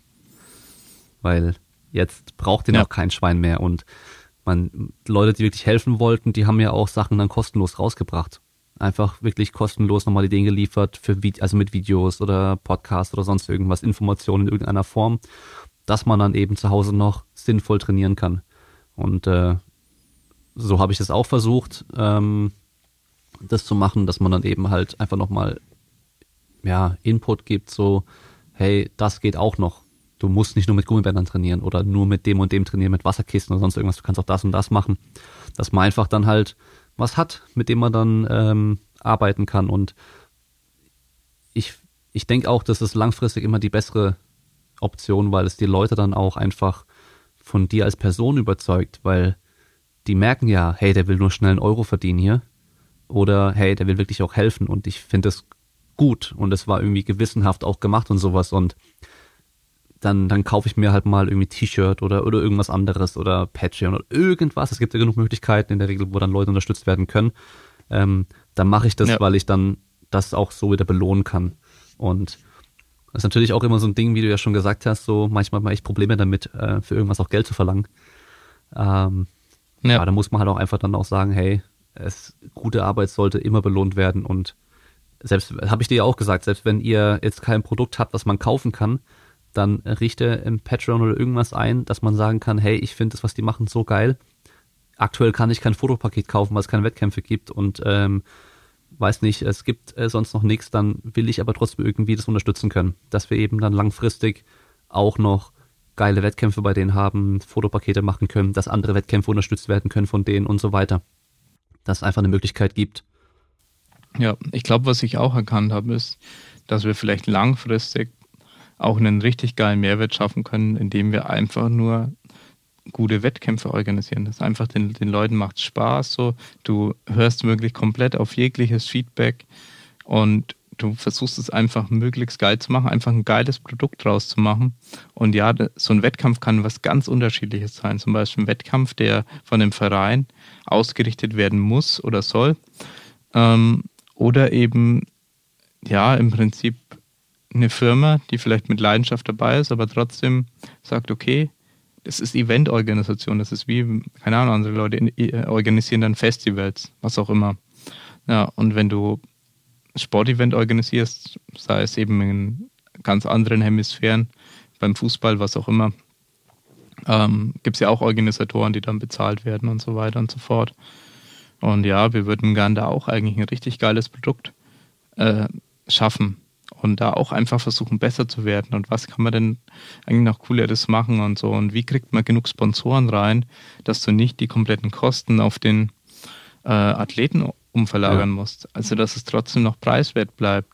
Also, okay, die Australier und die Amis und so machen sich dann immer drüber lustig. Also, ich weiß es halt von Chino und keine Ahnung, Robert Wilkes und so weiter. Die machen sich dann drüber lustig, wenn wir nur 70 Euro verlangen für einen Wettkampf. Ähm, weil anscheinend ist die Kultur, ja okay, die haben nicht diese Vereinskultur, ja. diese Extreme. In Deutschland alles kostenlos und so weiter. Äh, das gibt es da halt nicht so. Ja. Aber ja, dass man halt sagt, okay, man verlangt einen angemessenen Betrag dafür und hat dann vielleicht irgendwo auch noch äh, gute Sponsoren. Ja, und das ist natürlich auch viel Eigenarbeit, die man reinstecken muss, was wir nie gemacht haben. Eine Sponsorenmappe machen und wirklich das Produkt denen gut präsentieren können. So, das kriegt ihr alles dafür und es dann auch wirklich einhalten. So, mhm. so und so oft wird es im Stream eingeblendet oder was auch immer.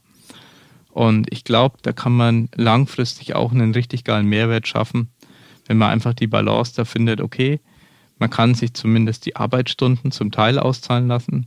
Also ich sag mal, ähm, ich rechne halt auch immer damit, dass ich dann die anderen Arbeitsstunden einfach aus meiner Freizeit, also wo Freizeit anfängt und aufhört, ist dann natürlich schwer zu sagen. Aber wenn ich sage, okay, ich, ich hätte jetzt eine 40-Stunden-Woche, dann stecke ich halt nochmal 40 Stunden aus meiner Freizeit rein, habe ich kein Problem damit. Äh, und das, man muss es jetzt vergleichen. Wenn jetzt jemand in einem Verein tätig ist, dann hat er meistens eine Anstellung und er hat dann meinetwegen seine 40-Stunden-Woche, in den meisten Fällen vielleicht sogar weniger. Ja, und dann hat man noch unglaublich viel Freizeit. Ich weiß, dass ich in Höchstzeiten äh, auf 110 Stunden Arbeit gekommen bin und wie viel Freizeit man eigentlich hat, wenn man 40 Stunden oder nur 35 oder so arbeitet. Nämlich die meiste Zeit, in der man wach ist, hat man Freizeit. Und dann, ja, okay, man muss natürlich Sachen bekochen, was weiß ich. Aber man hat dann noch Zeit dafür, zu sagen, hey, ich organisiere den Wettkampf und so. Und ich glaube, keiner von uns hätte ein Problem damit, das dann auch kostenlos zu machen. Das Problem ist nur, wenn du es am Ende wirklich besser machen willst, dann wird es nicht ausreichen, dass du am Nachmittag ehrenamtlich im Verein äh, mithilfst, den Kuchen zu verkaufen ähm, beim Wettkampf, sondern da muss ja mehr dahinter sein, dass dann überhaupt sowas komplett auf die Beine gestellt werden kann, was Größeres. Und ja, dass wir auch nicht mehr wollen als sie weil sie werden ja auch für ihre 40 Stunden schon mal bezahlt. Ja, und ich glaube, dass teilweise so ein bisschen so das Mindset ist, hey, andere machen es kostenlos. Nein, machen sie nicht. Die werden für die 40 Stunden auch bezahlt, die sie davor erledigt haben. Und wir stecken 80 Stunden rein und wollen auch nur für die 40 Stunden bezahlt werden. Ja, also so in mhm. dem Vergleich. Das ist, glaube ich, oft schwer zu sehen, wenn es dann um Produkte geht, die man dann verkauft. Ähm, der eine, der vielleicht dann ähm, im Verein ehrenamtlich, also keine Ahnung, ich mag immer gern Pascal als Vergleich dann herzunehmen. Pascal bietet dann Trainingsprogramme und Coaching und so weiter an. Dann gibt es aber den einen Typen im Verein, der nachmittags äh, in seiner Freizeit hier und da noch ein paar Leute mit betreut und denen auch einen Trainingsplan macht. Ja, sicher könnte das, wenn Pascal dann nur 40 Stunden zu tun hätte, könnte er es vielleicht dann auch noch danach äh, machen, wenn er seinen Job hätte. Aber dann könnte er eben auch nicht das machen, was er macht. Und das ist halt ein bisschen mehr, äh, was da noch dahinter ist. Und ich glaube, dass die meisten Leute, die was in dem Bereich machen, nicht vorhaben, damit jetzt Millionär zu werden. Ja, natürlich, wenn es der Mehrwert hergibt, keine Ahnung, man macht das geilste E-Book der Welt, verkauft es eine Million Mal, okay, ich bin Millionär. Klar, kann passieren, äh, wenn es auf Englisch macht. Aber es rechnet jetzt, glaube ich, keiner damit. Ja, und wir wollen eigentlich wahrscheinlich auch nur oft für die Zeit bezahlt werden. Ähm, die wir so normalerweise in die Arbeit reinstecken würden. Und alles darüber hinaus machen wir, weil es uns Spaß macht. Ja. Ja, das ist, äh, also für die Sponsoren zum Beispiel wird es ja auch erst interessant, wenn der Wettkampf an sich gut ist und da viele Augen drauf gerichtet sind. Weißt du? Wenn, wenn du dir den, den, den ja. durchschnittlichen Wettkampf vor ein paar Jahren irgendwie angeschaut hast, dann waren da, waren da vielleicht noch die Oma von dem Athleten mit dabei zum Zuschauen und seine Freundin so und ein Livestream gab es eh nicht, dann war das natürlich voll uninteressant für den, für den Sponsor oder auch dann einen Stand dahin zu bauen, war auch uninteressant, weil das sind eh kaum Leute, die dann was kaufen. Ja. Und dann hast du jetzt Wettkämpfe wie eure, wie Insanity ähm, und andere, die jetzt da immer krasser werden, so, die halt einfach so viele Augen drauf gerichtet haben und dann entstehen dann noch geile Videos von Leuten eben wie Pascal zum Beispiel, die einfach so da filmen und ja. dann halt ein Video draus machen und dann auch nochmal zigtausend Leute das sehen und dann wird es erst interessant für Sponsoren. Und dann kann darüber eben auch Geld reinkommen. Aber dafür muss man halt die Arbeit auch irgendwas mal reinstecken und halt investieren, auch eben Geld investieren. So wie ihr es gerade ja. macht, aber eben auch als Veranstalter muss man das dann auch machen. Oder vielleicht als Verein oder ja. als Sportler, als Verband, je nachdem, ist ja am Schluss egal. Aber das darf, am Schluss profitieren ja alle davon. Ja. ja. Und dann weißt du dann, ich weiß noch genau, ähm, Insanity war ja anfangs 25 Euro. Und dann wurde es von einem Jahr aufs nächste auf 50 Euro erhöht. Und 50 Euro ist immer noch nicht viel. Und ich weiß noch ein paar Stimmen, ja, was soll denn das? 50 Euro, viel zu teuer. Letztes Jahr war es noch 25, was soll denn das? Ich komme dann nie wieder her. Schön, dann komm nicht mehr. Ja, dein Pech, dann bist du nicht auf einem geilen Wettkampf, dann mach lieber deine. Äh, das ist eine Dienstleistung, musst du dir vorstellen. Die, die richten da alles für dich her, damit du an deinem Tag ja. eine richtig geile Erfahrung machen kannst und du zahlst 50 Euro. Ja. Ja, für, für den ganzen Tag, weißt du? Für den ganzen Tag. Ja. So. Also was da bespart. Da so, und vor allem eben, da sind da so viele Leute involviert. Die ganzen Scheibenstecker, die ganzen Spotter, die ganzen Kampfrichter, dann Leute, die ja. Catering machen, alles drum und dran. Die müssen ja auch alle bezahlt werden. Leute, die das davor aufbauen, wieder abbauen, die das putzen, die sich um die Organisation kümmern, die die ja. Räumlichkeiten anbieten. Also, da kommt, da steckt so viel Arbeit dahinter, was die meisten einfach gar nicht realisieren. Und das ist immer, ist immer so ein bisschen schade. Also, weißt, die, die paar Euro, hey, die tun mir doch nicht weh. Weißt du? Selbst wenn ich knapp bei Kasse, bei Kasse bin, die paar Euro tun mir doch nicht weh. Ich mache doch nicht jeden Tag einen Wettkampf. Ich mache zwei, dreimal im Jahr einen Wettkampf und ob ich dann in dem Jahr 50 Euro insgesamt mehr gezahlt habe, das ist doch gerade egal. Weißt du, dafür habe ich geilere Events ja. und ich kann auch sicher gehen, dass die Events auch bestehen bleiben und noch größer werden können und dann, ja. dann macht es auch mehr Spaß. Weißt also deswegen, ich, ich verstehe das manchmal nicht, die, ja. die Leute, die da wegen so einem Papppfennig da rumfuchsen irgendwie und Stress machen, aber dann halt das neueste iPhone in der Hand haben, ähm, extra dicke Schlappen auf ihrem Dreier BMW und keine Ahnung was. Äh, das auch alles nicht, äh, muss ja alles nicht sein, weißt du? Ja. Also bei mir ist auch. Äh, äh ich habe ein Auto, das fährt. Ich habe ja nicht mal ein Auto, aber weißt du, ich habe eben, ich habe eine teure Kamera und ich habe, ich habe teure Kopfhörer und alles ja. drum und dran. Aber ich habe so viele andere Sachen nicht, die viele haben, und ich habe auch so viele andere Sachen dann extrem günstig, wo andere dann sehr viel Geld für zahlen die mir halt nicht wichtig sind. Ja. ja. ja. Naja. Ja, das ist halt eben, man kann es ja nie allen recht machen. Das ist jetzt eh das, was man einfach akzeptieren muss ja. irgendwo. Man kann es nie allen recht machen. Aber. Ja, es ist halt teilweise auch natürlich Kultur mhm. und ähm, wie gesagt, Vereinskultur in Deutschland ganz groß und ähm, das Verständnis dafür, wenn du jetzt in einem Land aufgewachsen bist, wo sowas schon immer viel Geld gekostet hat, weil einfach das nicht so stark gefördert wurde, auch staatlich oder was auch immer. Und ja, und bei uns jetzt wiederum, wo man sagt, okay, ich habe da schon verrückte Sachen gesehen mit unter 10 Euro Startgeld und äh, solchen Geschichten hast du bei lokalen Wettkämpfen teilweise, wo ich mir denke, okay, du kannst da halt dann ja einen Tisch hinstellen dafür. für das Geld. Ja. Dann brauchst du dich auch nicht wundern, wenn halt im Aufwärmbereich irgendwie zwei verbogene Stangen sind, ein Rack eine Bank, wo das Leder zerfetzt ist und äh, da müssen sich dann alle Leute warm machen, weißt du so. Ja. Also. Ja. Ja. Nee, es ist schon wirklich schwer, den Leuten dann zu vermitteln, dass da halt dann was anderes entsteht und ein besseres Produkt. Und mich regt es am Ende mehr auf, wenn meine Erfahrung, die ich da machen will an einem Wettkampf, sehr stark ähm, beschränkt wird, dadurch, dass, keine Ahnung, das Warm-Up-Equipment scheiße ist oder ich äh, dauernd nicht an eine Stange kann und so weiter. Und da hatte ich auch schon katastrophale Erfahrungen gemacht in, bei anderen Wettkämpfen. Und das ist für mich schlimmer, als zu sagen, hey, dann zahle ich halt ein bisschen mehr und bin zeugenfrei. Also das ist, was wir am Ende anbieten wollen. Das, ich glaube, wir hatten auch mal nach dem letzten Wettkampf ein Gespräch, mhm. wo wir gesagt haben, okay, wir haben da immer noch eine riesige Liste, was wir verbessern wollen. Und wir würden halt gern wirklich einen Wettkampf, wo die Leute sorgenfrei sind und sich nicht über so viele Sachen Gedanken machen müssen, und wann komme ich jetzt dran und ich habe eigentlich keine Ahnung, wann ich drankomme. Der Zeitplan, der ist nicht ordentlich und so weiter und so fort. Wir wollen sowas langfristig schon optimieren und ja, mal schauen, äh, wie wir es beim nächsten Wettkampf jetzt hinkriegen und so. Aber es ist immer das Ziel, das Ganze besser zu machen, Bildschirme perfekt zu positionieren, die richtigen Ansichten dazu zeigen, dass sie nicht in die Situation kommen, äh, wie ich damals beim ersten Wettkampf und einfach nicht wusste, was jetzt überhaupt los ist. Ja. Ja.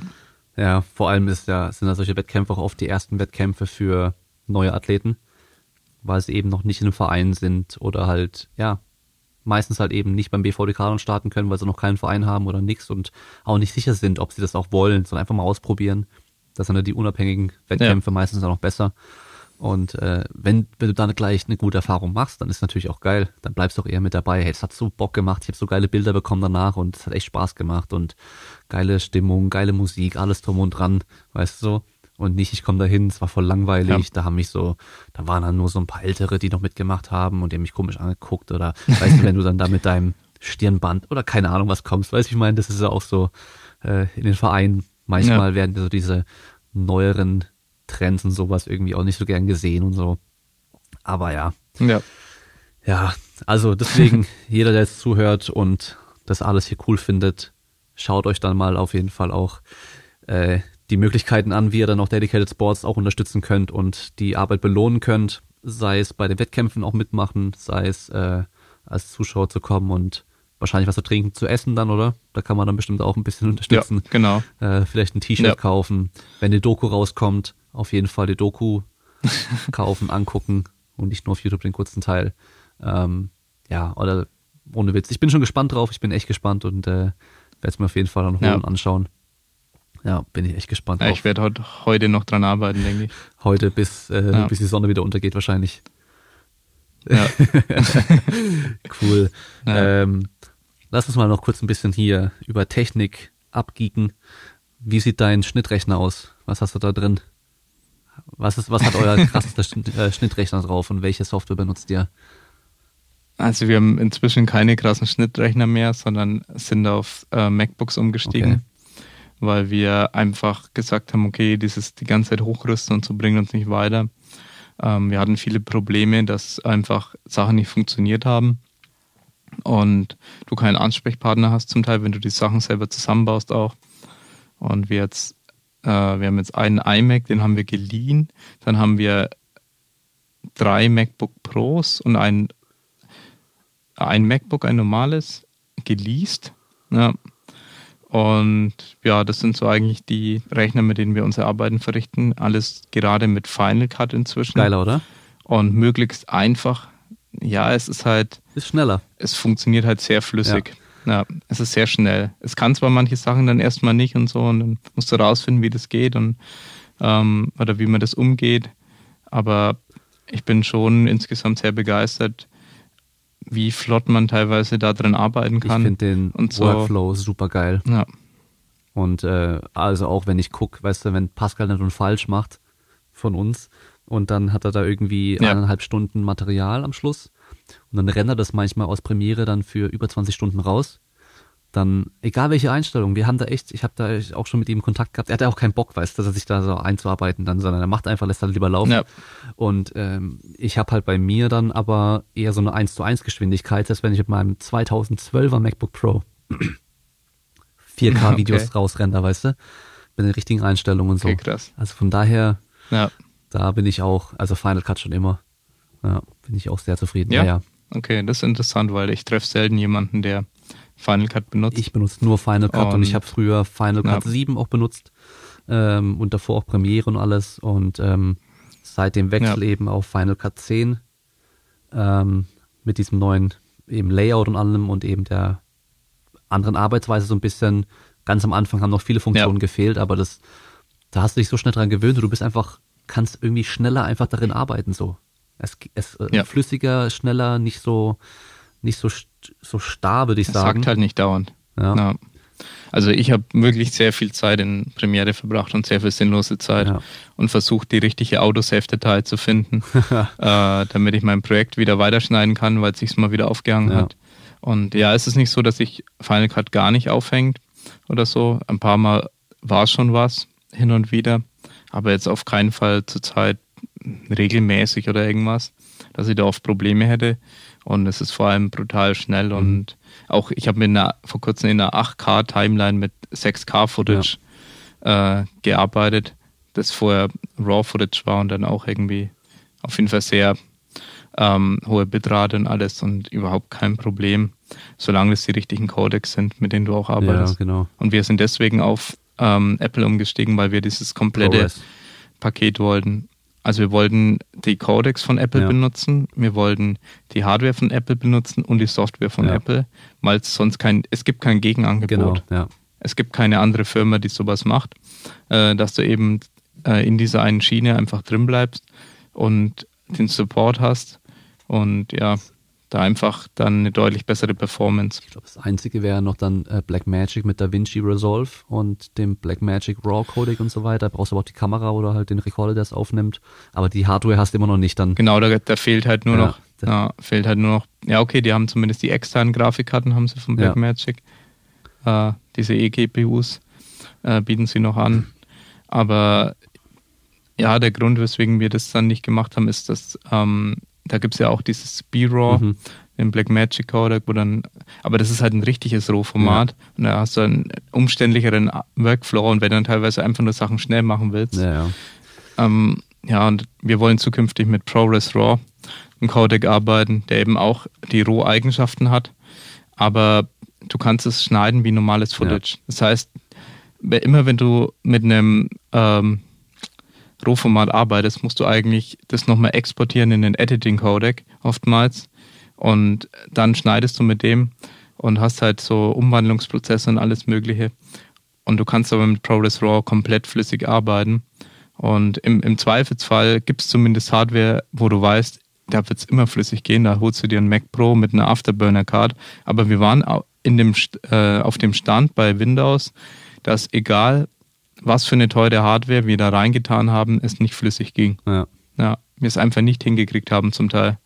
Ja, und uns dumm und dämlich am Ende dann trotzdem gezahlt haben, wo man eigentlich sagt, okay, äh, ja, hier, Apple ist natürlich teuer.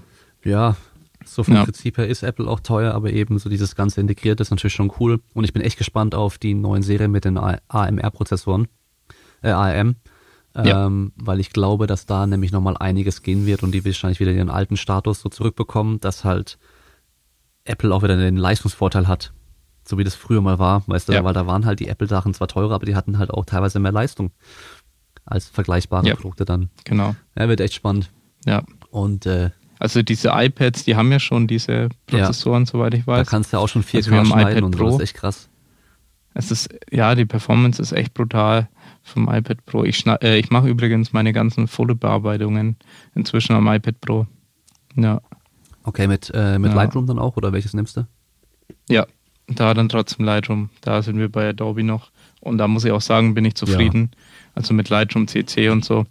Ähm, Wenn es um einzelne Fotos geht, bin ich da absolut zufrieden. Aber ansonsten werden wir von Adobe, ähm, was Videosachen angeht, dann eher weggehen. Ja. Ja. Und wie sieht's äh, kameratechnisch aus? Ich weiß, ihr seid ja komplett auf Sony.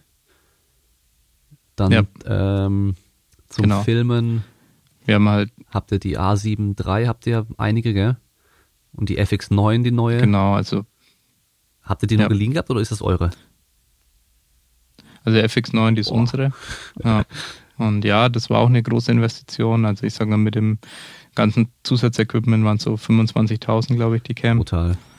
Und äh, ja, wir haben jetzt zum äh, Filmen ansonsten wirklich hauptsächlich die A7 III fünfmal, hatten jetzt noch eine Blackmagic 6K zusätzlich, dass wir eben eine Kamera wenigstens hatten, die so ein bisschen bessere Specs hatte noch. Und die wird dann aber auch verkauft. Äh, und die A6600 verkaufen wir jetzt auch noch, weil wir sagen, okay, jetzt kommt wahrscheinlich die A7S III jetzt auch noch. Da bin Ähm, ich gespannt. Da hoffen wir, dass wir auch möglichst schnell ein Leihgerät kriegen von Sony. Bin ich auch schon in Kontakt. Und ja, da versuchen wir dann schon mal ein Testmodell oder halt möglichst früh was zum Leihen zumindest zu kriegen. Ja, weil wir haben eine größere Bestellung das letzte Mal bei Sony äh, aufgegeben. Ähm, es war ja nicht nur die FX9, da kamen noch andere Sachen dazu. Also A9 A9 Mark II und A7 R4 und ein Objektiv und ein paar Kleinigkeiten. Ja, und ja, seitdem sind wir natürlich in Kontakt, weil wir schon eine der größeren Kunden dann von Sony, sag ich mal, sind in Deutschland, äh, die irgendwie fast zehn Kameras oder so dann von ihnen Ja. haben. Na, und ja, da hoffen wir dann, wie gesagt, mal ein Leihgerät auch zu kriegen und ähm, da mal ein bisschen rumprobieren zu können. Aber es wird halt, denke ich, eine sehr gute Kamera. Ja, und ja, da ist ja viel im Internet auch schon unterwegs an Infos. Ja, was man da so liest und hört. Weiß ja viele, wenn das so kommt, ja. dann wird das Teil halt echt brutal für Video. Und weißt du, ja. ich bin schon, ich bin schon am gucken, so. Ich kann, ich kann es auf jeden Fall nicht rechtfertigen. Ich habe jetzt gerade bei meiner A7 III ist die Mikrofonbuchse kaputt gegangen. Das heißt, ich kann kein extra Mikrofon ja. mehr anschließen, habe mir deswegen jetzt ein Mikrofon von Sony geholt, was über den Blitzschuh oben okay. läuft, ja, ohne Kabel. Ja, genau, was über den Blitzschuh. Es ist auch ein geiles Mikrofon, ja. aber ich hätte halt trotzdem gern dem Mikrofon die Buchse, weil ich halt mein kabelloses Mikrofon dann anschließen kann. Ja. Und so muss ich es halt über den Rekorder halt gehen, über den externen. Ist ein bisschen doof. Ähm, aber ist ja kein Grund, deswegen eine A7 III zu kaufen, äh, A7 S3 zu kaufen. Wobei, also ich, ich kann es nicht rechtfertigen für die äh, zwei YouTube-Videos in der Woche, die ich ja. da aktuell mache. Da kann ich es auf jeden Fall nicht rechtfertigen, aber ja. ja. Also dann muss halt, keine Ahnung, muss halt sagen, okay, ich will hohe Framerates bei 4K oder was auch immer haben. Ja. Damit es halt rechtfertigen kannst. Und halt unlimitiert ja. lang aufnehmen. Ich habe ja gehofft, dass Sony mit ja. einem Update das mal entsperrt, bitte, weil der das ähm, dieses Patent oder was es da war, dieses Recht war ja, ist jetzt abgelaufen seit letztem Jahr im Juli, glaube ich dass man bei Kameras ist. Okay. Das war ja durch so eine, durch so ein Diesen europäisches Zoll. Zolldings irgendwas. Ja. Ähm, das ist jetzt abgelaufen. Das war letztes okay. Jahr im Juli anscheinend. Und ich habe ja gehofft, dass die Hersteller dann alle ja. das einfach freischalten. Aber wenn du ein äh, Draht zu Sony hast, dann sag es denen mal, dass die doch bei der A7 III das Aufnahmelimit äh, mal entsperren ja, sollten. Das wäre für uns auch nicht blöd, weil wir einfach dann fünf davon gerade noch rumliegen ja, haben. Und ich bin dann manchmal wirklich, wenn wir es längeres aufnehmen und ich habe nicht für jede Kamera einen Rekorder, äh, dann bin ich da wirklich am Rennen, dass ich dann rechtzeitig kurz Record-Stop mache und dann wieder ja. anfange. Es ist schon nervig. Ja. ja, auf jeden Fall. Ja, werde ich Ihnen sagen. Weil, hey, das, weil die Kamera ja. ist ja, glaube ich, immer noch eine der bestverkauftesten Kameras überhaupt. Weil die ist ja mega, Pascal hat sich ja auch als erst gekauft. Und das wäre nochmal so ja. ein Verkaufsargument, einfach mehr, weißt du, dann weil da würden nämlich, glaube ich, ganz viele. Vor allem, weil es ja ein bisschen günstiger noch geworden genau, ist. Genau, aber ich glaube, ganz viele würden dann einfach die A7 III kaufen, anstatt die A6600. Weißt du, auch wenn sie ja. dann trotzdem teurer ist, würden sie dann trotzdem die kaufen, weil sie halt diesen Nachteil nicht hat, aber halt Vollformat allem drum und dran. Ja. Deswegen, ich glaube, das würde nochmal ja. die Sales echt nochmal steigern. ja. Ja. Nee. Aber ja, wir sind da auch zufrieden und wir haben da halt ein bisschen schon einen Plan dahinter, was wir für Hardware und so weiter haben wollen und wie wir uns das langfristig zurechtlegen und mit Recordern und ProRes und ProRes RAW. Mit den beiden Codecs wollen wir eben primär dann arbeiten und sind halt editierungsfreundliche Codecs, die einfach dann auf unseren Apple-Rechnern perfekt laufen. Und ja, da versuchen wir einfach dann Geschwindigkeitsvorteile auch irgendwo zu ja, haben. Das, das ja. Vor allem für Powerlifting, sage ja, ich genau. mal. Weil für Powerlifting ist es bei uns halt besonders interessant, wenn wir da bei Events sind, irgendwas schon direkt liefern zu können. Klar. Ja. ja. Das ist es ja, dass man die Bilder dann so früh wie es geht halt bekommt, äh, als, als, als Kunde dann für den, von den Fotopaketen und auch der Veranstalter, dass der gleich ja. ein kurzes Promo-Video hat, was er dann wieder hochladen kann am gleichen Tag ja. noch und so, was er teilweise genau. schon macht, das ist ja schon, ja. schon richtig cool. Ja. Genau. Ja, bei den Fotos ist übrigens auch was sehr Interessantes, was dann Sony verbessert hat. Unsere Sony-Kamera, äh, die A9 Mark II, die schickt halt also jedes Foto, das ich mache, schicke ich an einen FTP-Server und der kann auf einem Handy, auf einem Tablet oder auf dem PC dann laufen und da kommen dann die Fotos an und wir werden voraussichtlich an Wettkämpfen nicht mehr mit Speicherkarten importieren. Okay, krass. Sondern das komplett über Wi-Fi mhm. machen. Die unterstützen jetzt 5 GHz mhm. Wi-Fi. Und wir wollen dann die Fotos direkt schon anfangen können zu sortieren und sind dadurch deutlich schneller bei allem, was dann hinten raus passiert. Und das heißt, theoretisch könnte da kann sein, ein Mitarbeiter theoretisch am Rechner auch hocken und alles, was reinkommt, gleich sichten und schon aussortieren, theoretisch. Richtig. Das ist geil. Ja, entweder was posten, einen interessanten Lift direkt mhm. posten oder ähm, halt sichten, sortieren. Und ja, wir werden auch wahrscheinlich mit Fernsteuerung zum Teil arbeiten, dass wir die, also wir haben ja wirklich ein Problem, weil die Fotopakete so günstig sind. Äh, wie können wir das Ganze finanzieren? Ähm, und wir wollen auf keinen Fall mit dem Preis hoch. 10 Euro gesagt, mehr. Okay, wir machen Expresspakete günstiger. Mehr geht doch. Ähm, ja, aber oder das halt, oder ist halt schwierig eben, im Nachhinein. Oder halt eben den Preis ja. so lassen, aber dafür müssen die nicht ganz so schnell kommen. Oder halt eben dann den Expressaufpreis. Ja, ja, das würde uns, äh, das würde es nicht günstiger machen. Uns macht's, es macht es vielleicht eher günstig, wenn wir einfach schneller mhm. werden und es ganz schnell abgehakt haben und direkt wieder was anderes anfangen können. Und wenn wir dann vom Wettkampf heimkommen und es ist eigentlich schon alles gemacht. Ja. Ähm, das ist so eher unser Ziel, okay. weil dann können wir unter der Woche was anderes machen, äh, Geld zu verdienen sozusagen.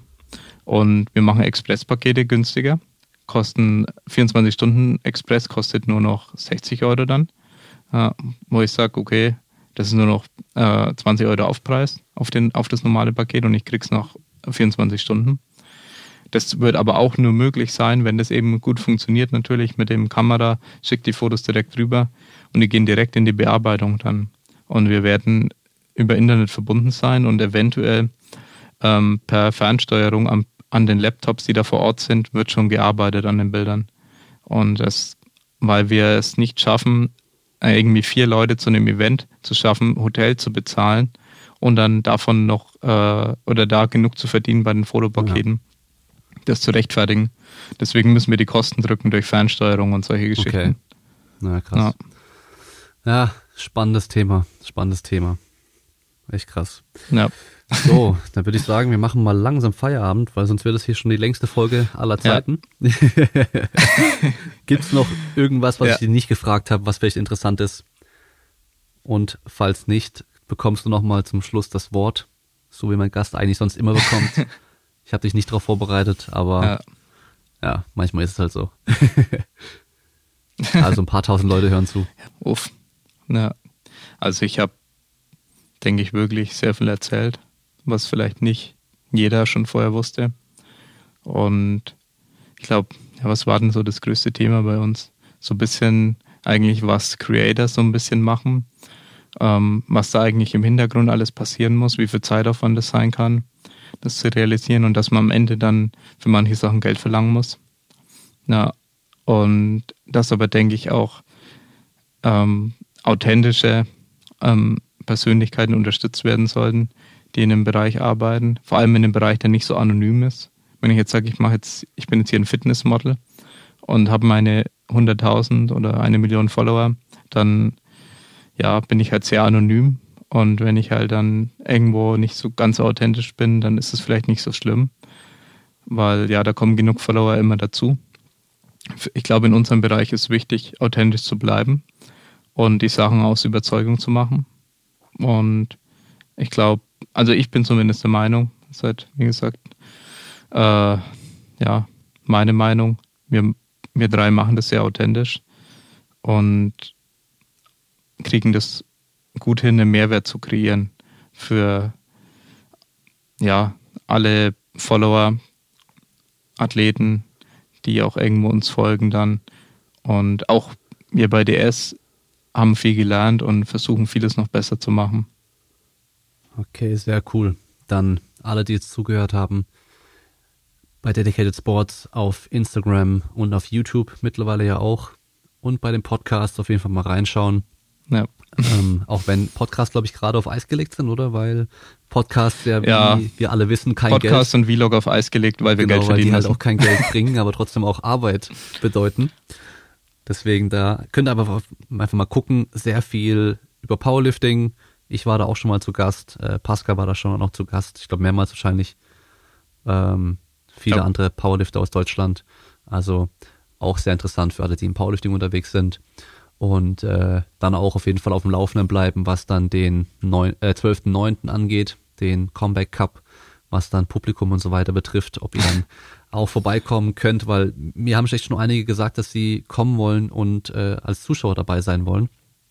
Deswegen ähm, ja ja, müsste einfach da gucken, ob es überhaupt möglich ist, aber ich gehe mal ganz stark davon aus. Wir hoffen mal ja. Also ja. Ähm, allein schon durch die Hallengröße wär, ist ja dann die Zuschauerzahl eh ein bisschen begrenzt. Ähm, von daher wird man bestimmt dann nicht an dieses, keine Ahnung, wie viele Menschen da irgendwie, gibt es auch so ein Limit aktuell noch für Großveranstaltungen.